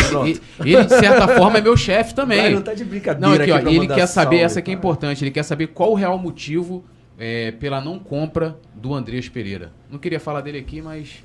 O Túlio é o Vamos fã falar. número um, que fique claro. Talvez você já tenha visto. Um do. Zico, entendeu? Do Adílio. Não, Andréas Pereira transitou e jogou, gente. Vida que segue. Mas havia interesse da compra A- e depois havia, mudou, havia, né? havia interesse da E compra. por que desistiu o Flamengo? Porque a gente desistiu, já transitou e jogou, vida que segue. Vambora. Já que a gente tá falando de renovação, de Então, a gente podia entrar aqui na, Vamos falar das nos outras? superchats aqui, né? Pra Tem ele aí? falar. Fala aí, então, então. ó, temos aqui, ó, o Rafa Ruas, ele mandou um superchat perguntando, Braz, como estão as negociações com Oscar e o Wallace? Abraços aqui da Austrália, saudações do bonito. Caramba. Que horas são lá? Ele está assistindo a gente lá, são sete, sete da manhã, tá cedo. Acordou cedo, tá com o cafezinho lá. É, Não, do Oscar, deixa eu de- até para a gente deixar essa dessas outra oportunidade que eu tenho aqui para deixar claro essa situação. Há um mês atrás vazou de um, jorna- de um jornalista italiano um Twitter, Sim. se não me recordo, Romano. falando que o Flamengo que o Flamengo estava em negociação com um clube chinês. Isso é mentira. Eu o Flamengo nunca negociou nada com um clube chinês. Não procede. Passando isso aí, todo mundo é da bola, todo mundo se conhece, todo, a gente acompanha o jornalismo, a gente lê. Eu soube que o Oscar estava retornando ao Brasil, iria ficar aí até o final do ano é, parado para resolver problemas pessoais, para tem algumas situações dele lá que, que eu não quero entrar aqui mérito aqui, que ele iria ficar é, no Brasil. Pois bem. E aí eu entrei em contato com quem de direito para saber qual era a situação dele na China, porque eu sei que ainda tem dois anos e meio de contrato. Ele ainda tem dois anos e meio de contrato com a China. Ele chegou em 2017, ficou 2017, 2018, 2019, 20, 21 e agora renovou o contrato, há, acho que é menos de um ano atrás, menos de um ano atrás, e teve essa situação. Quando eu soube o salário dele, falei, ah, nem, não vou nem, não tenho que ir nem no chinês, não tem que ir lugar nenhum, nem pensei quando eu fui, eu falei, pô, então ele vai ficar, ele vai ficar, esse, vai ficar esse tempo todo aí. Tá bom. E aí começou a falar que a gente estava negociando com. Nunca teve negociando com o clube chinês. Nunca teve. Só que aí também tem uma seguinte situação. Um jogador de 30 anos de idade que disputou as ligas que ele disputou, jogador de seleção, em que vai ficar cinco meses parado, por quê? se ele não tem uma lesão grave ou não tem uma punibilidade em relação a doping ou qualquer outra situação. O cara não aguenta. Não é possível que esse cara vai ficar quatro, cinco meses parado. E aí, eu botei à disposição o Flamengo para que, se ele quisesse treinar aqui, lógico. E também perguntei se ele não gostaria, se não teria autorização para que completasse a temporada desse ano aqui. Nunca teve essa autorização para treinar e nunca teve autorização para jogar no Flamengo. Isso já tem 20 dias, 15 dias, sei lá. E todo dia diz que ele acertou com o Flamengo, todo e dia diz que. Ainda. Não, não andou nada. Agora, eu estou conversando com você aqui. Os empresários e ele, ele tem um desejo de jogar no Flamengo. Bateu até selfie Expresso por ele. No, esse desejo não sou eu que trouxe à tona. Eu não estou enganando a torcida do Flamengo. E, ao contrário, eu estou no excesso de zelo em relação a isso. Estou falando que nunca negociei. Eu podia falar que estou negociando com os chineses, que está difícil. Nunca negociei com os chineses. O Flamengo nunca mandou nenhum. É, nunca mandou nenhum e-mail perguntando nada em relação a condições, nada. Só que ele o jogador parece que não é montagem, fez uma selfie, passou por um amigo, aí passa por um amigo, passa para outro, daqui a pouco daqui a pouco foi vazado. Olha, o Vidal fez a mesma coisa. E quando o Vidal começou a fazer isso aí, a gente não estava em processo de negociação com ele. Vocês podem ter certeza, certeza disso. O processo de negociação com o Vidal foi um pouquinho mais na frente. E aí, a situação dele é essa. Interessa pro Flamengo? Claro que interessa. Ó, tô falando aqui que eu... a gente tem que acabar, né? Acabar o quê? O programa. Você tem Já? mais uns minutinhos aí pra gente? Eu tenho, vou tem? ficar aqui mais um pouco, pô. Ah, então Ô, Fábio, tá... calma aí. Fábio. Calma, Fábio. Então, Fábio, calma. Então pode continuar, pode continuar, que eu tava já aqui preocupado. Tra traz o café pro Fábio aí, produção. Por favor, tá tão bom o papo aqui, né? Tá gostoso. O Braz não, o Braz não foge de perguntas. Isso que é muito legal, hein? Não, não foge. De e o legal é que eu falo pra você, analisar o contexto das situações. Assim, é, um, outro, um outro ponto, Simon, assim, você pode perguntar pros jornalistas de vocês aqui que cobrem lá independente da situação do Flamengo, eu sempre desço para tomar um café com os jornalistas lá. Sempre desço. Isso não se faz mais. Jornal... Antigamente se fazia isso. Eu pego, desço, e eu fico num ambiente, para quem não consegue, existe para o pessoal que está vendo a gente, fora daquela sala de, de entrevistas ali, tem uma sala grande, aonde o pessoal da imprensa fica trabalhando, tem um café, tem um biscoito lá. Eu fico ali e o que eu falar ali está valendo. Não tem negócio de off lá, não. Tomo um café com todo mundo, converso com todo mundo, independente da situação do time, independente Legal. da situação lá. Pode perguntar qualquer jornalista de vocês aqui que cobriu os três anos e meio aí que eu tô lá. Quando falam no Twitter que só aparece pós-vitória, não é. Sim, não mas aí é verdade, então. diferente, porque o que, que acontece? Eles também só aparecem na derrota do Flamengo. Chumbo trocado não dói. Eles têm que ter um pouquinho de vergonha na cara também, Ó, gente. Eu, Eu, eu posso Entendeu? ir fazendo as perguntas aqui do Superchat, aí você pode responder até de maneira mais direta. sim, rapidão. sim, sim, Então, vamos vamos lá. lá. aqui, ó. um. Leandro Silva, ele pergunta aqui se, pa- se passa em mente uma renovação com o Rodinei. É um, é um jogador que tem até o final do ano pra gente decidir. Tinha sido dito que não seria renovado, né? Não, eu nunca falei isso. Não foi dito? Eu nunca falei isso. E Vitinho? Eu nunca. O Vitinho, a, é, a chance dele sair é muito maior do que a do Rodinei. É, o Thiago Rodrigues aqui, ele pergunta se o Flá tá no nível, né? Que para contratar o jogador tem que estar no nível é, de Europa, convocação de seleção, se isso é, é, é visto por vocês, tipo, ah, o jogador tem que ser um jogador de nível Europa. de Não, seleção. eu acho que isso aí nos dá um pouco mais de segurança, mas não é um fator preponderante de estar numa seleção ou estar numa situação. Se a gente entender que tem uma, uma, uma segurança em relação a isso, a gente vai atrás. O Gerson não estava, na época, Verdade. em nível de seleção. Que vendeu por um valor, inclusive. Entendeu? Na época não estava. A gente se sentiu seguro com o jogador, um jogador que tinha feito uma temporada não no Roma, no, no seu clube que de- detinha os direitos, mas em outro clube, de, em 40 jogos, ele fez os 40. Então a gente se sentia firme nessa contratação. É, tem mais aqui. É, eu acho que não vai dar tempo de fazer todo. Pode É, contratar aí. Peraí, deixa eu te falar. É o programa que tem que acabar? É a Não. restrição de programa ou não? Não, a Não. gente pode ficar a noite Então pode ir toda aqui. embora. Então Pode vambora continuar. aqui, ó. Então o bora. Bruno De Laurent, que com certeza deve estar na sua lista um abração, inclusive, pro Bruno, que tá devendo uma visita aqui também. Também. Bruno é, uma- é um fera, um grande rubro-negro. Ele perguntou né? se a reunião que você teve com o Euriquinho no shopping da Gávea foi realmente para tentar tirar o Thales do Vasco. Não, não, não. Eu nem me lembro disso. Quando é que tempo foi? não Cara, sei. a memória dele é um sei. negócio fácil É. é... Não, não, não, de jeito nenhum. Nunca Não, teve não, interesse não, no- Não, no- no não, não, não, nunca teve. A gente nunca teve interesse. Não, não procede isso aí, não. É, e tem aí, vou, vou até ler um elogio aqui pra você, ó. Porra, ufa. Faz Aí, chover. Aí, ó, o Diego Carvalho falou aqui, ó, o melhor VP que o Flá já viu, botou dois corações, um preto e vermelho. O Diego Carvalho, que é membro, um dos, pô, antigaço aqui do Coluna. Gente boa demais. Ele perguntou se. Ele falou que o Sanches, né? Deve ser o chileno também. Alexis Sanches. Alexis Sanches tá livre. Vai tomar um cafezinho com ele Não, não quando. tem, não tem a menor possibilidade, em Possibilidade. relação à parte financeira, a parte de tudo contratual.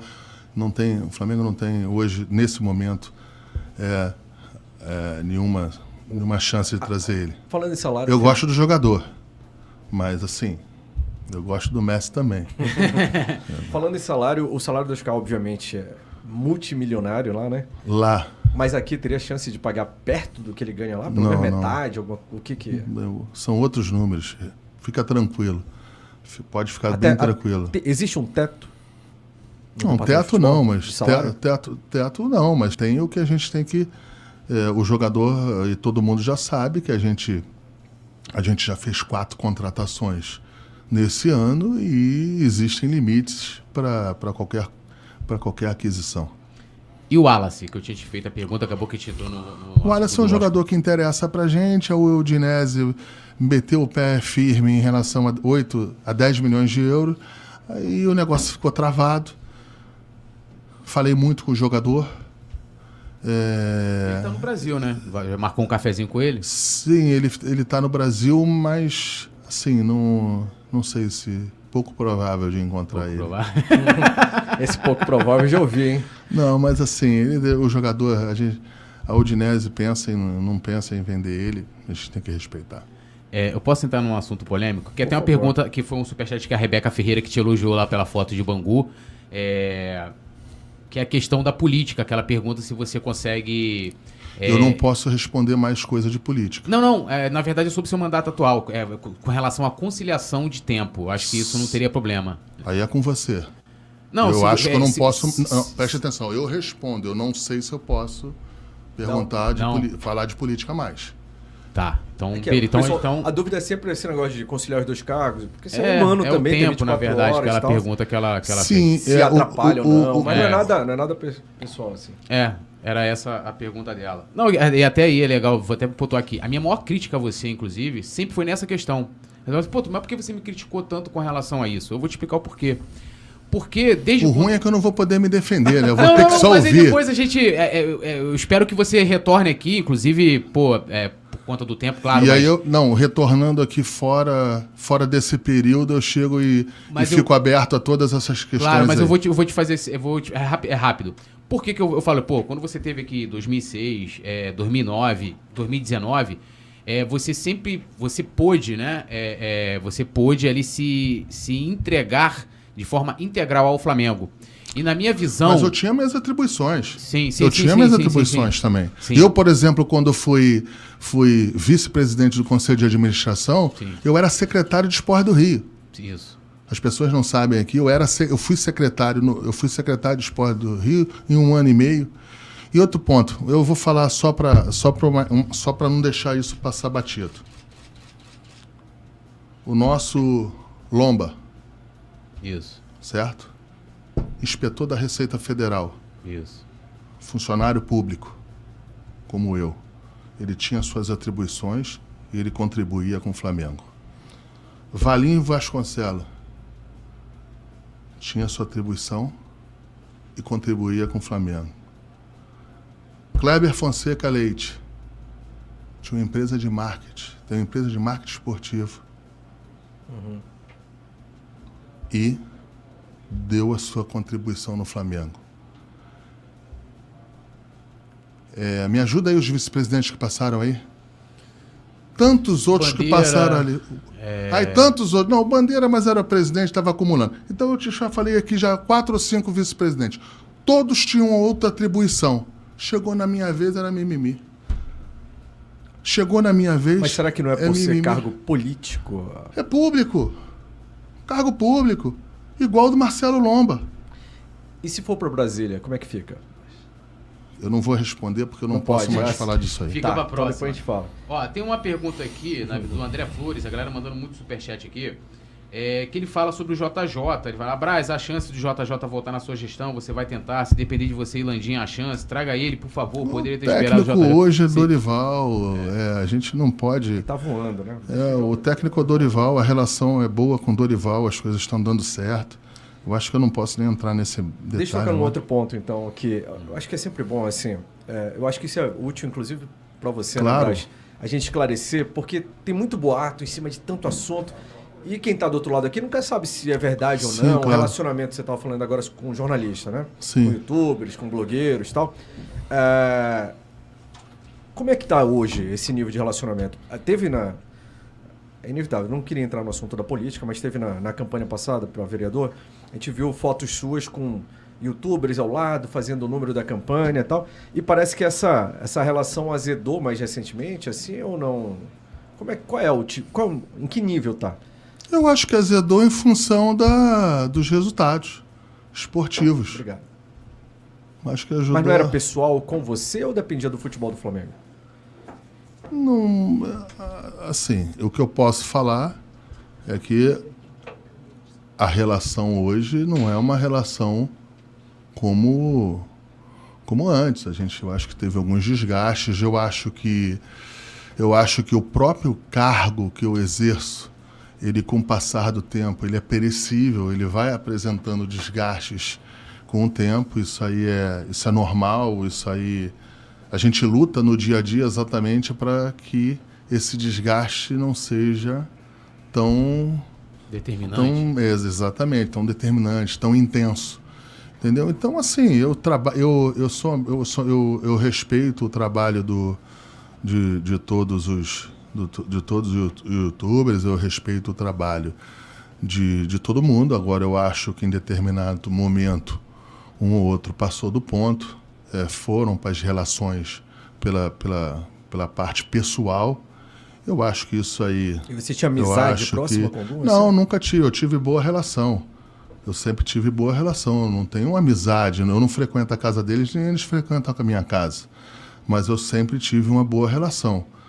É, eu acho que também o que aumentou essa boa relação e essa proximidade foram que na dentro da pandemia só eles viajavam. Eles viajavam dentro da pandemia. Então a gente teve uma teve uma relação maior, mas eu acho que volto a falar, eu acho que um ponto ou outro teve um excesso em relação à minha vida pessoal, às situações que eu ouvi e que aí eu acho que a gente tem que analisar, a gente tem que meter também um freio de arrumação e isso nada a ver, não tem nada a ver com apoio político, com apoio de absolutamente nada. Mas a gente, mas eu continuo respeitando todos eles, é, respeitando os funcionários que trabalham para eles, né, que às vezes no, eles já têm aí uma, duas, três pessoas trabalhando, eu respeito, vou respeitar sempre, enquanto eu tiver, quando eu estiver sendo vice-presidente de futebol do Flamengo. É, é rapidinho, só para não cometer aqui uma justiça, o Camilo de Leles Ribeiro da Silva, que tinha, ele foi um dos primeiros a mandar superchat, ele quer saber sobre o Augustinho Rossi, né, que é o goleiro do, do Boca, o nome que... Eu gosto desse goleiro, eu gosto desse goleiro, o Flamengo, Flamengo só tem tempo isso, né, tem uns dois, três meses que a gente a gente a gente quis mais informações desse desse desse jogador. É um jogador que tem mais um ano de contrato com com Boca Júnior. Se, se não me engano, acaba em junho ou julho do ano que vem. É, mas no meio disso aí a gente contratou o Santos, enfim. Então antes já teve uma. Sim, sim, foi antes do observação. Santos. Foi antes do Santos, mas esse não vazou. Ele vazou três vazou meses depois. Vazou agora. E quem é que vaza? E aí, mas aí. E quem é que vaza esse? Até a escalação o pessoal fica não, sabendo. Não, não, eu acho que, por exemplo, nesse. Por Isso exemplo, não preocupa vocês lá dentro? Não, assim? sempre, sempre preocupa. Mas, por exemplo, num, nessa situação, por exemplo, do, do, do, do goleiro, até em função de que você tem que falar com, com muita gente, é, você fala com empresário, com staff, com. Aí passa assessoria de imprensa, é muita gente que acaba sabendo, entendeu? É... Mas não deu, não deu certo, não avançou, é um jogador que eu gosto, mas eu não posso, perguntado por você, falar que não, que, que, que, não teve interesse. O Flamengo, o Flamengo não é que teve um interesse, não fez mas queria mas entender. Desistiu já do interesse? Não, não desistiu, simplesmente a gente contratou outro jogador. Mas se tiver disponível, traz também? Se amanhã precisar de um goleiro, é um goleiro que eu vou chegar e vou, vou analisar. E hoje precisa? Hoje a gente tem o Santos. É... E tem, o, e tem... tem alguém para brigar com o Santos? Ali tem, tem. A gente tem. Tem o Hugo para brigar com o Santos. Vamos lá. É, vamos lá. É, aqui a galera perguntando muito sobre o Brian Rodrigues, é isso, né? Sim. O Flamengo, Flamengo gosta desse jogador. Gosta? Gosta. Já sondou? Tá já rola... sondei. Tá rolando já. algum romantizada entre as partes? Não, o que o time dos Estados Unidos só aceita vender, não aceita emprestar, não aceita fazer nada. É, a galera também tá, tá perguntando muito aqui sobre estádio. Né? Como é que você vê essa situação? Vou, assim, eu posso dar um, eu não posso nem dar opinião pessoal minha. Que eu não sou, sou vice-presidente de futebol uhum. do Flamengo. É um, é um assunto que o que eu posso falar é o seguinte. O que eu posso falar é o seguinte. Eu sempre fui um defensor do Maracanã.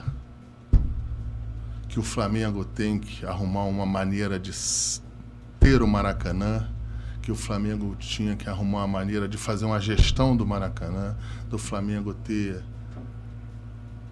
ser dono, ser ter a, ter a, a permissão de 30 anos de operação no Maracanã.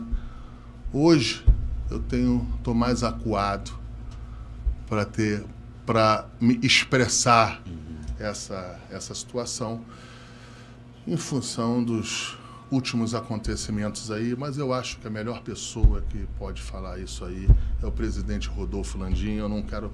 Eu no, o presidente Vou chamar Rodolfo o presidente para vir aqui, pô. Presidente, o, já te mandei mensagem. O, o, presidente Rodolfo Landim ele é a melhor pessoa para falar desse tema. Agora, o que eu posso falar é isso.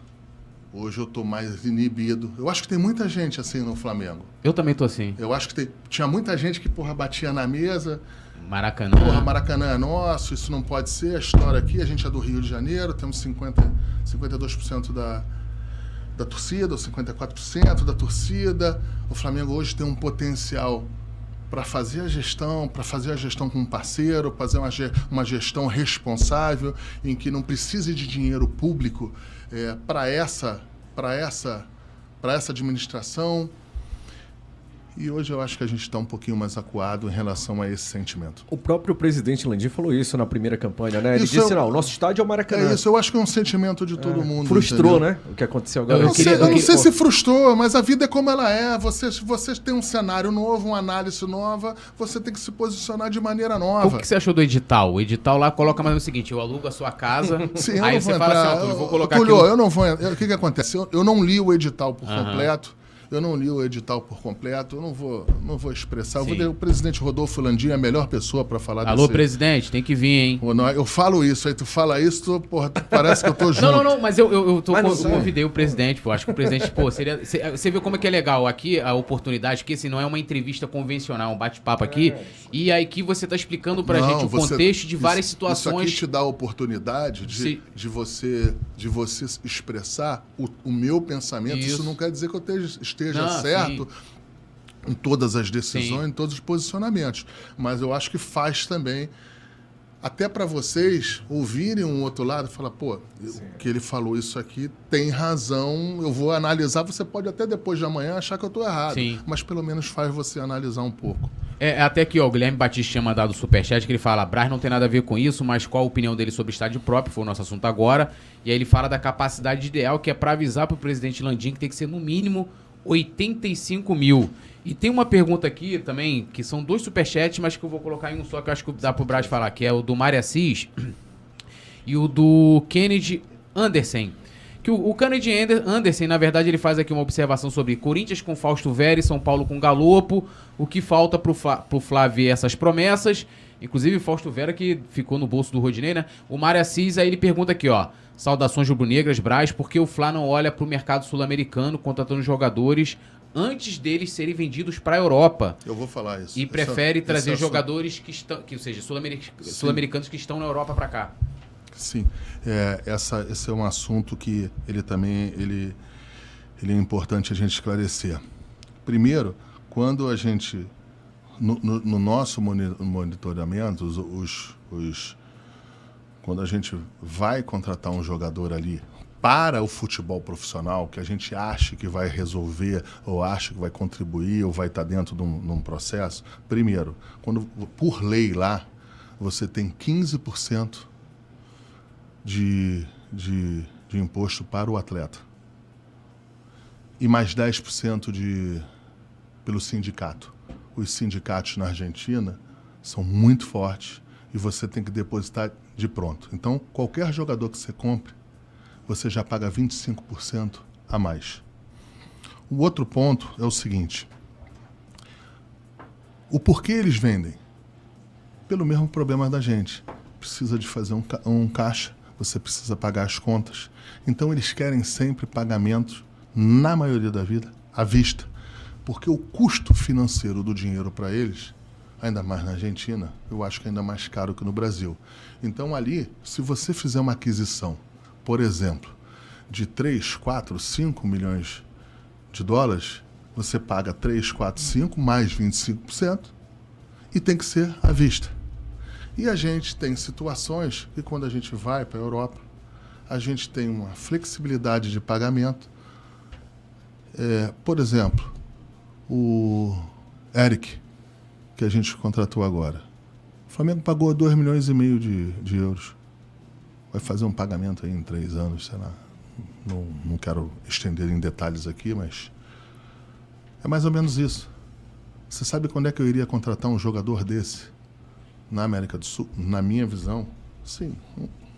Nesse valor, não iria ter, porque senão não iriam vender. A gente agora estava atrás lá do. que foi pro Benfica. Foi pro Benfica, joguei. Ai, meu Deus do céu. Hã? O Enzo. O Enzo Rodrigues, a gente já estava monitorando um tempo. Quando a gente foi ver, tava o Milan e o Benfica. Eu falei, Bruno, recua. vamos não, vamos não, porque eu sei como é que eles vão pagar. Eu sei, ainda mais a gente vendendo, estava comprando cebolinha, eu sabia que ele iria por cima numa situação. Então, assim, a gente, para deixar claro, a gente não tem problema nenhum com o jogador sul-americano não tem é, problema nenhum é de lá contratar jogador. Mesmo, né? É questão de mercado, de, de, de, de, de, de situações ali de momento. Tanto que, por exemplo, é, E no momento, por exemplo, o zagueiro Pablo, que a gente contratou, ele não usou o dispositivo da FIFA, mas ele forçou. Ele disse que queria voltar, ele disse que queria sair dali, ele disse que que, que Rússia, gostaria, né? que gostaria de que gostaria de voltar para o Brasil, que não gostaria de ficar lá. O Flamengo se entendeu com o clube, pagou ali o que achou que deveria pagar e trouxe o jogador. Agora, o Guilherme Varela ainda tinha um ano de contrato lá. Esse usou o dispositivo da FIFA. Até tem um lugar no mundo que eu não quero ir agora por um bom tempo a Moscou. Pode me dar de primeira classe, que eu não vou lá não. Tô, tô, não vou lá não. É, assim, a gente, o, o jogador usou esse dispositivo e após ele usar esse dispositivo da FIFA, é que a gente se sentiu confortável de, de, de, de, de se encontrar com as pessoas que estavam oferecendo, se encontrar com os empresários e, e fazer a negociação. E assim foi feito. Então, assim, a gente tem aí, a gente tem jogadores sul-americanos aí. Não tem, não tem, a gente não tem nenhum, não tem nenhum problema em relação a fazer qualquer contratação. O que eu acho é que, e eu acho que a gente poderia pensar nisso, é para a divisão de base. Ali a gente ter um investimento maior e aí sim, contratar um jogador aí de 800 mil euros, 500 mil euros, de, de 18 anos, de 17 anos, fazer algumas apostas a mais ali, mas não acho que um pouco mais acima disso aí, eu acho que você começa a ter mais jogadores no continente europeu do que ali. É, tem uma pergunta aqui do Federico Gomes Carvalho, isso aqui dá para se, se, vocês, é, depois da saída do Gustavo Henrique, pretendem contratar algum zagueiro ou não. Não, não teve. A gente, a gente não, não vê como uma prioridade no momento em relação à contratação de zagueiro, não. Nessa janela, por exemplo. Pelo, pelo que você falou, Braz, o, a vontade do jogador sempre pesa, né? É ele que determina, basicamente, se o negócio vai ou não para frente. Você falou que eles brigaram. Assim, se brigaram você, no bom sentido. Você tem que saber né? construir isso. Você tem que saber construir isso. Você tem que ter credibilidade para construir isso. Evidente, claro, que a força do Flamengo ajuda muito. Mas tem algum argumento que você usa sempre Sim, assim pra... Ah, sim. Uma, um ponto. Conquistar. Em todos os jogadores, eu, eu, vou falar o tipo de jogador que eu acho que é legal falar isso. Quando, eu fui contra... quando a gente foi contratar o Rafinha, quando a gente foi contratar o Felipe Luiz, a primeira coisa que eu pavimentei e ofereci eles, a eles era o caminho de volta se não der certo. Eu comecei com o caminho de volta antes de falar da pavimentação para ir. O porquê disso? Você vê um Felipe Luiz que morava há oito anos em Madrid, que a esposa é espanhola, que as crianças estudavam num colégio ali. Qual é a preocupação desse, desse jogador? Eu vou para lá, não dá certo. Como é que é meu retorno? Como é que eu ajusto isso de maneira rápida? Então, assim, eu sempre tento oferecer o caminho de volta para esse tipo de jogador que já está lá com uma vida estabelecida, com uma vida longa, com muito tempo. Eu sempre apresento o caminho de volta antes de apresentar. E como é feito isso? Sim, contratualmente. Hum. Por exemplo, o Rafinha tinha uma multa de 200 milhões de reais para qualquer time aqui dentro e para fora, para a Europa, que é onde é a casa dele. Rafinha é europeu, alemão, 14 anos de, de Europa. É, a, gente, a gente disse que é o seguinte: você vem de graça, os bônus vão ser posterior, vão ser durante o contrato, para a gente não pagar antes mas se ele quisesse retornar, não teria nenhum tipo de multa. Tanto que ele saiu, né? Sim, tanto que ele saiu. Então você corre alguns riscos, mas você também tem o uso do jogador, da, desse caminho. E foi isso que aconteceu. A gente Falando teve... em Rafinha, ele, ele, ele tentou voltar mesmo daquela vez? Porque ele fez vídeo falando pra torcida, ah, eu quero Não, voltar sim, Flamengo tentou voltar, não foi possível voltar ali. O Flamengo ali- que não quis, o Rafinha de Ali, não, não é o Flamengo que não fiz. A, con- a conjuntura não permitia na época e não foi isso que aconteceu. Já tinha o Isla ali, sido Já contratado, tinha o né? Isla e o Isla já estava. Já, a gente já tinha ali Mateuzinho ali, já com mais, com mais força. Foi isso que aconteceu. Um outro tema, posso tocar aqui esse Vai ponto, lá. Túlio? Ah, rapidão, rapidão.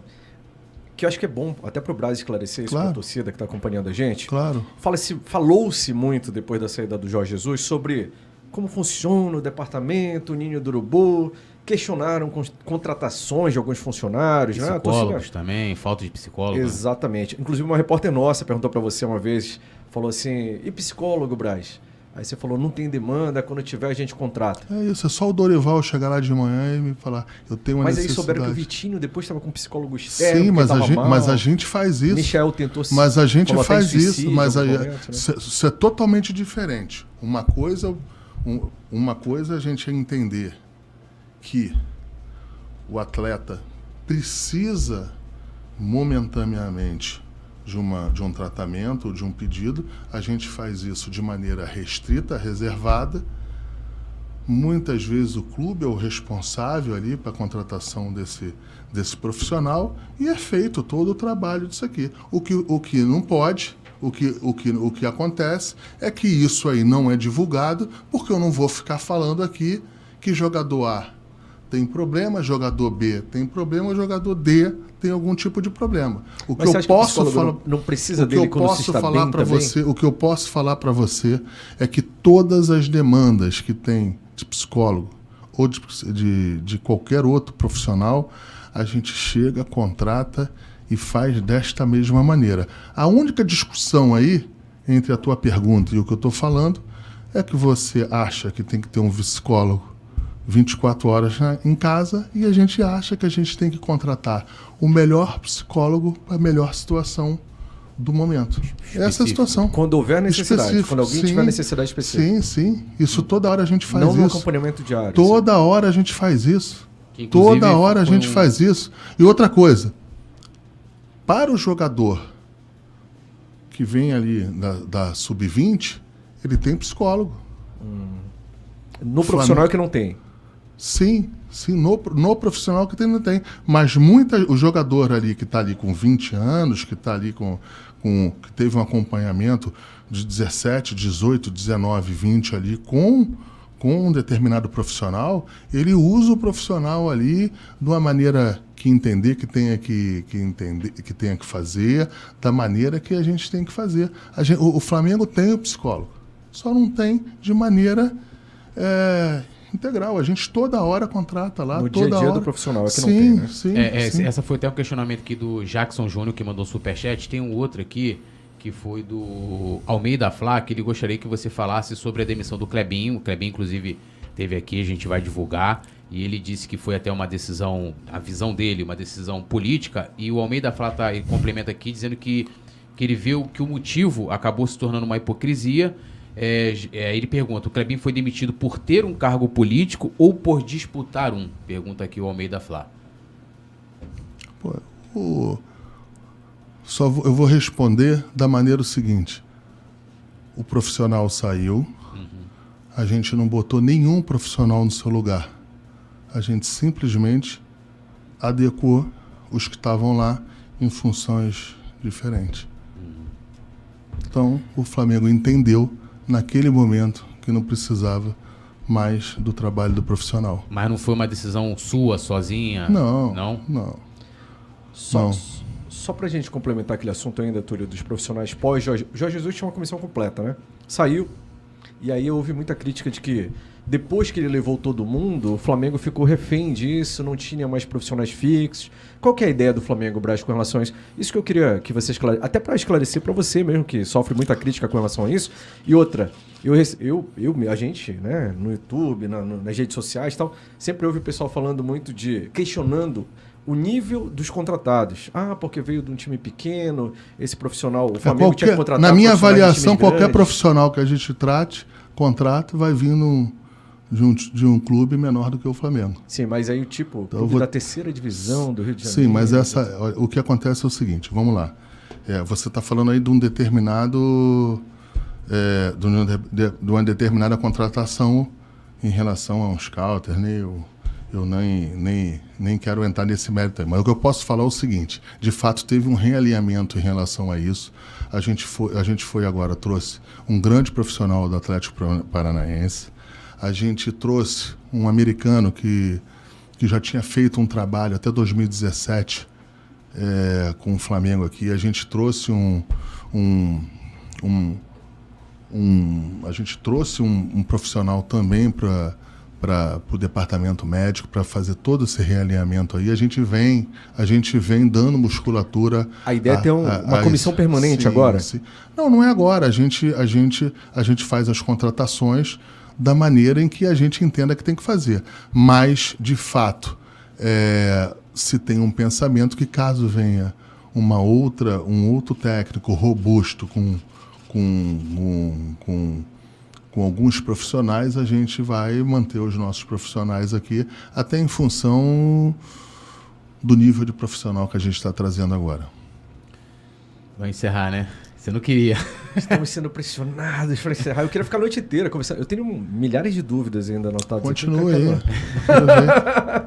Ó, Mais cinco continuar. minutos. Mais cinco Mais cinco minutos, minutos então. aí. Lá. esse questionamento que eu falei da comissão permanente foi uma coisa que a gente ouviu muito. Eu mesmo falei bastante disso também, porque o Jorge Jesus fez um trabalho fantástico, isso é inegável, né? Durante um ano aqui. Você não acha que. Só que ele fez o trabalho fantástico com vários profissionais que estavam aqui juntos. Mas foram embora junto com ele. Não, teve profissionais que ficaram aqui, profissionais que quando ele chegou aqui já estavam aqui. Como é que não? Profissionais do clube, Os profissionais do clube. Mas a comissão de futebol, ali, comissão técnica. Sim, mas era inserida junto com outros, com outros, o- outros profissionais do, do clube. Tinha os scouters dele junto, trabalhando com os scouters do Flamengo, as análises de desempenho. Tinha dele junto com os do Flamengo. A gente chegar aqui e querer achar que só funcionou só um, um, um tipo de um, um, um, um tipo de funcionário, que isso não procede. Ele foi embora, o Flamengo foi campeão brasileiro.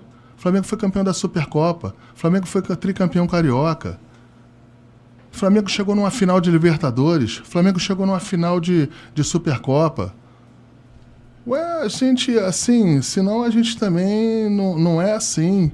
É, a gente tem grandes profissionais, eu entendo o questionamento, eu entendo as preocupações, tanto que a gente está fazendo, fez uma, um realinhamento. Aqui a gente não tem compromisso com erro, eu não tenho compromisso com erro não tenho compromisso com erro. A gente não tem compromisso com erro e muito menos com as derrotas. Então, assim, tudo que a gente puder fazer para consertar ou realinhar qualquer tipo de situação, para que a gente possa seguir, fazer um Flamengo, um departamento de futebol mais forte, com, Mar com Marcos Braz, sem o Marcos Braz, eu acho que isso é o que tem que, fazer, isso é o que, tem que ser feito. Tem, eu, esse é o nosso pensamento lá. Agora, a gente também é, exorcizar é, os profissionais que estavam ali em, em, determinado momento, eu acho que não é justo, não é correto. É... Seria a mesma coisa, por exemplo, que. Assim, eu, eu não estou querendo comparar, é longe de que comparar, pelo amor de Deus. O Liverpool perdeu a, a perdeu a Champions e, per, e ficou. E, e perdeu, perdeu o campeonato inglês. E não é por isso que teve um desastre na temporada, entendeu? Você acha que eu não queria ganhar? Eu queria ganhar, queria ganhar igual a todo mundo. É, eu não vou trabalhar em outro clube, eu não trabalho em outro clube. O dia que eu sair do Flamengo, eu vou para arquibancada, ou vou vir aqui, eu vou, vou para outro lugar. Então, assim, querer ganhar, a gente quer ganhar igual, mas também, dentro da minha função, é também resguardar alguns profissionais que eu acho que não foram os os responsáveis por, por, por, alguma situação. Aconteceu, isso acontece no futebol. Um outro ponto que também é importante, acham que a gente tem um orçamento para ter uma hegemonia no futebol brasileiro. Se você pegar o Bayern de Munique, ele investe duas vezes, vezes, duas vezes e meia a mais do que o segundo colocado sempre lá. Se você pegar o Real Madrid, uma, duas vezes, três vezes mais do que os segundos colocados ali. Talvez agora da situação do Barcelona é diferente. Se você pegar ali Manchester United, é, o City, a mesma coisa. Então cobram a hegemonia do Flamengo, da gente, em que financeiramente a gente não tem este orçamento, este orçamento para o futebol duas, três vezes maior do que o, o, do que o Palmeiras, do que o Atlético Mineiro, do que o outro. É diferente aqui isso aqui. Eu acho que a gente tem que ser cobrado para vencer sempre. A grandeza do Flamengo está em cima da, da, das, das, das vitórias, das conquistas. Agora, os outros botam dinheiro também no mas, futebol. Mas é o maior faturamento do Brasil, né, Braz? Sim, mas ah, eu o que estão restringindo lá dentro? Eu estou falando do futebol. Tocher não libera? Eu estou falando do futebol. Não, não, não tem aqui. Tô, o, Restrição o, de... Eu também não posso atribuir a A, B ou C qualquer tipo de, de, de, de, de situação orçamentária. O que eu estou falando para você é que o futebol do Flamengo não tem o orçamento duas, três vezes maior para que se cobre uma hegemonia. Estou sendo claro e pontual no que eu estou falando. É, eu, eu, só queria fazer ler aqui uma observação feita pelo Urubus. Cadê hum. aqui, ó? Urubus, ele fez o superchat é, falando aqui. Cadê aqui? Olha que eu me perdi aqui no superchat. Aqui, achei. Tá com audiência isso aí? Tá. Urubus falou aqui, boa noite, né? Ele fala aqui, ele faz uma observação que o Flamengo poderia fazer mais isso, falar mais com a torcida, até para evitar que as inúmeras versões da, da mídia ganhem, é, é, no caso, fiquem na torcida, né? Talvez isso que a gente começou falando é, no início. Eu tenho uma curiosidade, é, você pode até esclarecer, porque eu li num livro que você, quando você é, cogitou trazer o Gabigol, o Abel foi contra. E você que bancou, falou, não, pode trazer o garoto aí que eu, que eu seguro. Aí qual é o meu, meu questionamento aqui? Isso é verdade? E isso também você é, deu essa garantia pro Abel na época por, por conta do seu relacionamento, por exemplo, com o Adriano? É, ou, seja, ou seja, criou um costume de jogadores que talvez parecessem é, precisar dessa relação mais próxima do dirigente? Túlio, o que, o que, o que eu posso dizer é o seguinte: é, eu não me assusto quando eu tenho um jogador que eu acho que pode resolver a minha vida dentro de campo, a vida do Flamengo dentro de campo, em detrimento de qualquer problema que ele tenha extra-campo. Não estou falando aqui que é, não tenha que se não ter preocupação no que, que, o jogador fala, não tenho aqui que não tenha que se ter questionamento do que, que o jogador faz extra-campo até porque o mundo mudou. O jogador hoje ele tem, tem responsabilidade em relação à imagem do clube mais do que nunca, porque está todo mundo tá todo mundo sendo visto o tempo todo. É, o jogador ele também tem que ter ele tem que ter ele tem que saber que qualquer efeito em relação ao que dependendo do que ele fizer, isso aí tem efeitos financeiros em que dá impacto também a, a, a parte financeira para pagamento dele de outros atletas. Eu acho que todo mundo entende disso aí. O que eu, o que, o que agora de fato na contratação do Gabigol, eu eu fui uma pessoa que que que banquei isso aí em relação a isso aí, falando que fora de campo eu administraria. Resistência interna lá com a contratação do Pulgar agora? Porque nas redes sociais teve bastante, né? Você Sim, fez campanha eu até expliquei isso aí. Isso é o que eu acho, né? Uhum. Eu acho que quando começou a ter alguns tipos de hashtag, algumas situações em relação ao, ao questionamento do Pulgar, se tinha uma informação preliminar que não era verdadeira. Quando a informação que não era verdadeira caiu e começaram alguns pontos em que de fato era o que tinha acontecido, eu acho que teve uma análise diferente das pessoas, um entendimento diferente. Eu acho que isso foi o que aconteceu. A gente apresentou o jogador hoje e não teve qualquer tipo de problema.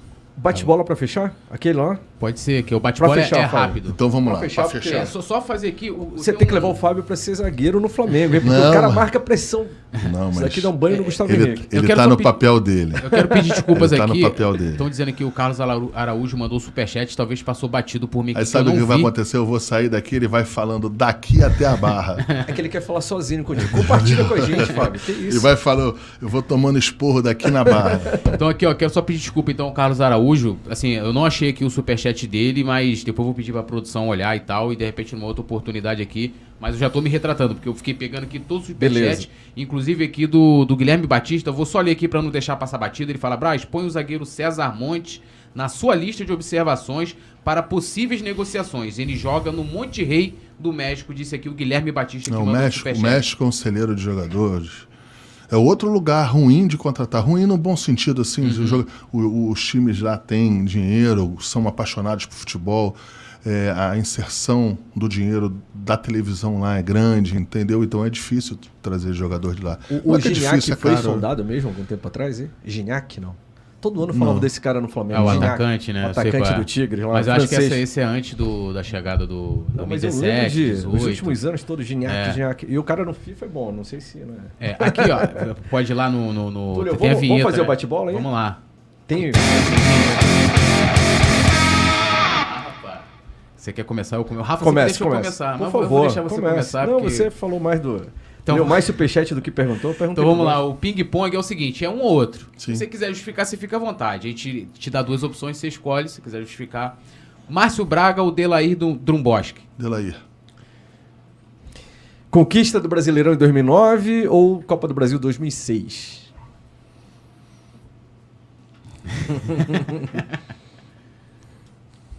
Brasileiro de 2009. Brasileiro é brasileiro. Petkovic ou Adriano Imperador? Adriano Imperador. Kleber Leite ou Patrícia Morim? Não vou responder. Não vai? A primeira da noite, hein? É, Patrícia Amorim. Patrícia. Ah, isso aí. É, Domenech ou Paulo Souza? Domenech. Notas? Notas. Também tem vinheta, ó. Podia botar um samba, hein? Também, né? o professor já olha assustado. Mais uma vinheta. Nota de 0 a 10, né? 0 a 10? É, isso aí, de 0 a 10. Aí você, a gente dá o nome e você dá a nota. Kleber Leite. Um ex-presidente que a gente tem que respeitar, foi três anos vice-presidente de futebol, foi presidente do clube, grande benemérito. É um jogador, é, um, é uma pessoa que tem que se respeitar sempre. Nota? Foi a média que passa. É, a, no- a média é o quê? Cinco, não, não vou seis, dar, né? não vou dar nota. Escola do Brás que decide a, a média. Vamos lá, passa. BAP. Companheiro de diretoria, presidente do conselho de administração, nota 8. Patrícia Morim. 7. Domenech. Me demitiu ela, hein? Isso. A Patrícia Amorim me demitiu. Tá ganhando nota boa ainda. Ah, Me demitiu ela, mas tudo Sete bem. Passa de ano. Domenech. 6. Eduardo Bandeira de Mel. 7. Youtubers do Flamengo. 7. Então, todo mundo passou, né? Braz, antes de te agradecer por ter vindo aqui, né, esse espaço foi maravilhoso, essa conversa foi fantástica. Eu queria fazer uma pergunta que passou batido, mas é só sim ou não não. Você quer- respondi a tudo, Você vai né? ser presidente do Flamengo um dia ou não? Não, eu acho que essa pergunta é uma pergunta até é, boa de, de responder. Eu tinha um sonho no Flamengo, de ser dirigente, de ser vice-presidente e de ser campeão da Libertadores. Eu fui dirigente, eu sou dirigente do Flamengo, completei o sonho, completei o sonho de ganhar um título, seja lá qual for pelo Flamengo e ser campeão da Libertadores. É, completei todos os sonhos, eu acho que eu vou eu acho que o meu cargo aqui, ele, ele, pelo que, não sei, a gente não sabe até o cargo de vice-presidente é um cargo que você está sempre você está sempre que, sendo questionado, sempre atribuído algumas outras funções, embora tenha um presidente correto, seguro, justo. E, e eu estou muito, muito feliz em ser vice-presidente do, do Flamengo, vice-presidente do Landim. Agora eu não tenho, eu não vejo aqui, eu nunca, eu, não, eu nunca tive o sonho, eu não, não tive o sonho de ser, de ser presidente do Flamengo.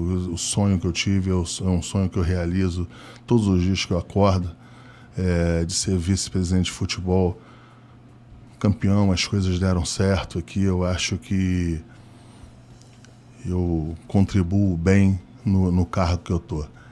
É, a gente tem aí uma situação aí que o Landim não pode não pode ir para um terceiro mandato, né? O, ele completa. Não teríamos Braz, então, em 2023, é isso? 2024. 4, né? né?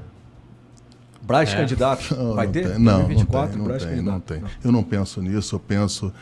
É, o meu pensamento aqui é, é se tudo der certo, completar aqui esse segundo mandato dando certo é, e sair junto aí com, com o presidente Rodolfo Landim. É, aqui, ó, a Ciara, Ciara Salvani conhece ela? Minha esposa, um beijo. Ela tá ligada aqui, ela pegou aqui o print que o Carlos Araújo, o superchat dele, é porque eu me sinto mal de deixar, eu sempre falo aqui, né? O Rubro Negro aqui no Colono do Fla tem voz, e a gente gosta muito da participação da galera. E a pergunta dele, do superchat, que eu não vi aqui, peço desculpas ao Carlos Araújo mais uma vez, foi sobre pre preparador de goleiros e, e, o cara da Exo, que você até falou, né? Do americano que veio pro Flamengo. Sim. E ele disse que agradece o esclarecimento preparador de goleiros, não sei como é que é a situação, se é novo, se não é. Se... Não, o preparador de goleiro é o, é o Heller, que está lá já. Já estava junto com, com algum tempo lá e está agora no cargo lá.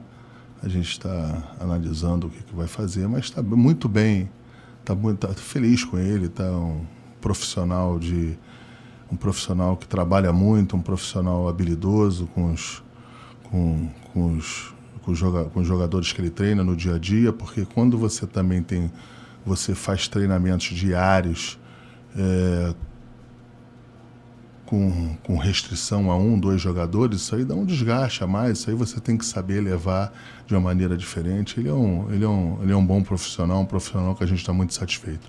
Ah, e a galera tá falando aqui que ele trabalhava na base, acompanhava já o Grilo e depois ele, ele assumiu lá.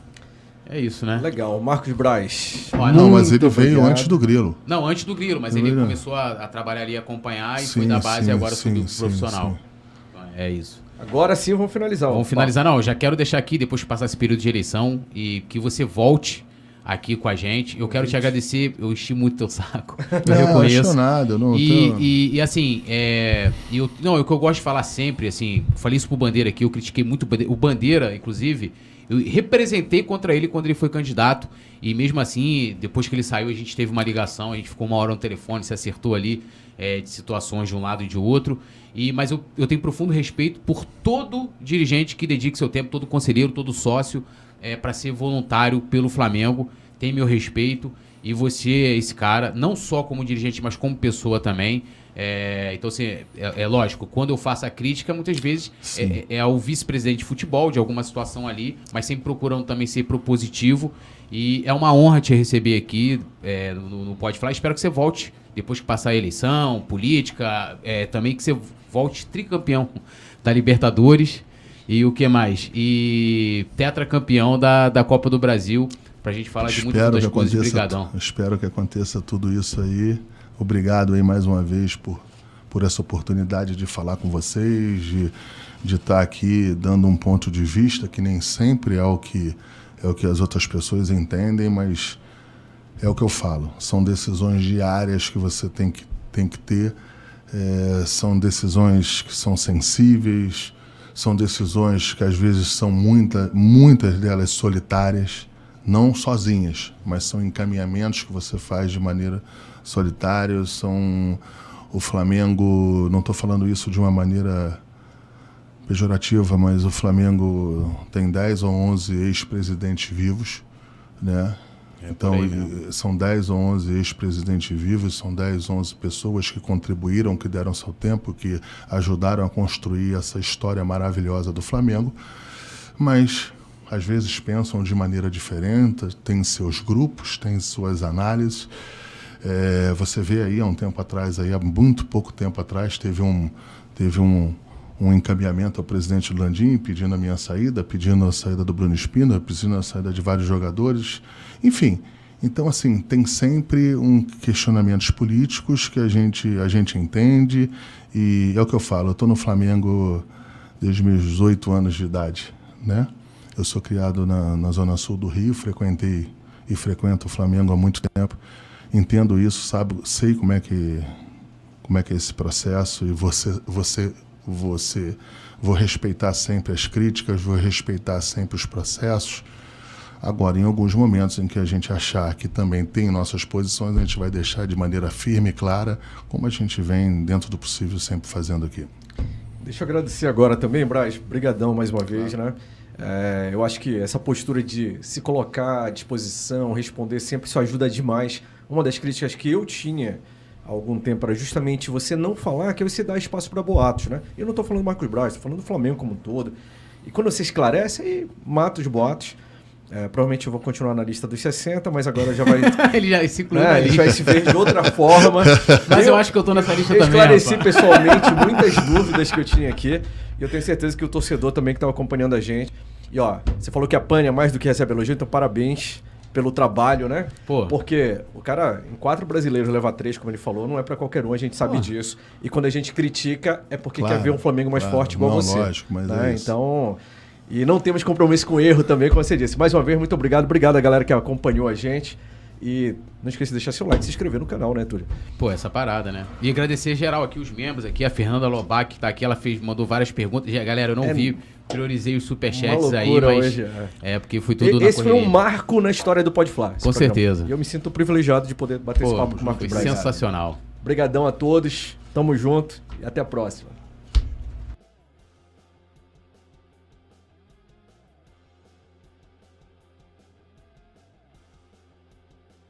Alô, nação do Mengão! Esse é o Coluna do Fla.